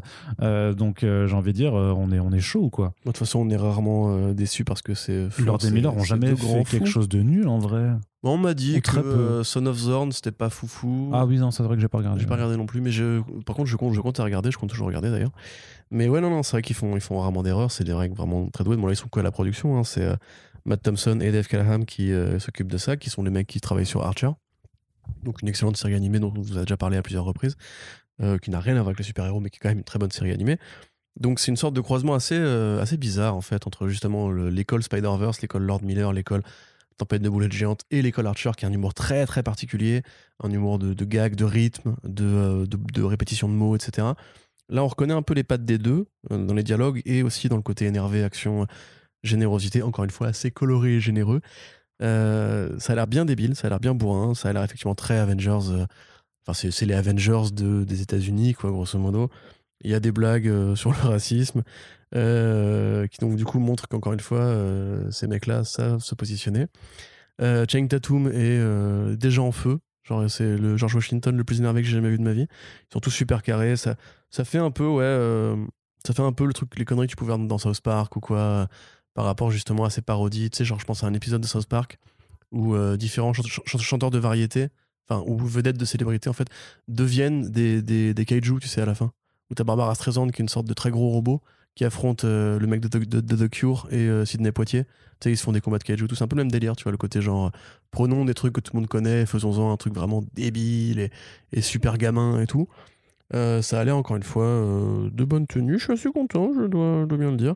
Ça sort dans quelques semaines, puisque c'est le 30 juin. Donc dans 20 jours précisément, et on en parlera d'ici là, parce que ça a l'air bien. Ouais, ça a l'air super Voilà. cool. Que Euh, Arnaud fait la nuit, c'est faire- incroyable ce que tu fais. On va faire, on va faire les, les demandes de- d'accès anticipé auprès de Netflix pour voir si on, si on, Donc merci Netflix. si on peut euh, y aller. Bon, on, s'en- Pardonne pas, mais. On pardonne pas. On par- On non, mais ça, ça, c'est sur le tas. En fait, il y, a des- il y a des projets qui, qui, qui produisent qui sont très bien, euh, ou à défaut sympathiques, comme euh, Umbrella Academy, en tout cas sur, sa, sur la saison 2. Et euh, il y a des choses, par contre, qui font à côté, qui sont juste ben, euh, impardonnables, euh, on va dire. Et mais voilà, ben, c'est comme tout. hein, je veux dire, Marvel fait pas que des bonnes choses, euh, Warner fait pas que des bonnes choses. Il y a que euh, A24 qui fait que des bonnes choses. Et, euh, voilà. Exact. Et ce qui est dommage, c'est que Non, même eux, A24 ouais. ne fait pas d'adaptation de comics pour l'instant. Même eux, il leur arrive de se planter. hein. Oui, il y a des trucs qui sont plus ou moins bien, mais quand même, dans l'ensemble, ça, ça reste assez Oui, oui, qualitatif. oui. Alors donc euh, voilà, ben, on, on va vous reparler 24, d'a- d'a- adapté du Marvel, s'il vous plaît. non, enfin, vous faites des adaptations, non, mais des, des- faites des adaptations de comics d'horreur, chamée, je sais pas, tu vois. Ouais, ou de, de Daniel Close. Harry Aster qui fait un Calder, tu vois, ça, ça pourrait être mortel. Mais ils ont déjà adapté, justement. Je crois qu'ils ont adapté du Daniel Close déjà. Ah, ok. Si je dis pas de conneries. Ouais. Doug Lewin, je crois. Euh, Qu'est-ce que je veux dire? Ben voilà, en tout cas, on va parler d'animation euh, cet été clairement sur First Print, euh, entre autres choses, parce qu'il y a quand même beaucoup de choses qui arrivent à la fois dans les comics et dans les adaptations. Donc, euh, bah, vous inquiétez pas, de toute façon, les front pages seront toujours au rendez-vous trois fois par mois pour vous faire le débrief de tout ce qui est chaud, croustillant et brûlant euh, en ce qui concerne euh, l'art séquentiel à l'américaine et, et plus euh, six horizons. Et donc, on espère que l'émission, elle vous a plu. Si Oui. c'est le cas, n'hésitez pas à nous le dire et à la partager. Si c'est pas le cas, n'hésitez pas à ne pas le, Le dire, dire. mais à partager quand même de toute façon en disant c'était vraiment trop nul ce podcast puisqu'il n'y a pas de mauvaise publicité. Ça, on l'apprend tous les jours. Corentin. C'était un plaisir de Bah, faire cette émission pareil. avec toi. Euh, N'oubliez pas également que nous sommes sur Tipeee avec une page qui euh, demande euh, que votre soutien euh, monétaire euh, si vous voulez voilà nous euh, nous voir continuer à produire autant et avec autant d'émissions régulières différentes avec plein d'invités là il y a pas mal de super friends qui sont dans les tuyaux une mini série estivale qui j'espère pourra se faire, que j'aurai hâte de vous présenter euh, le moment venu. Et euh, ben, dans tous les cas, on se dit rendez-vous très bientôt pour les prochaines émissions. Salut Salut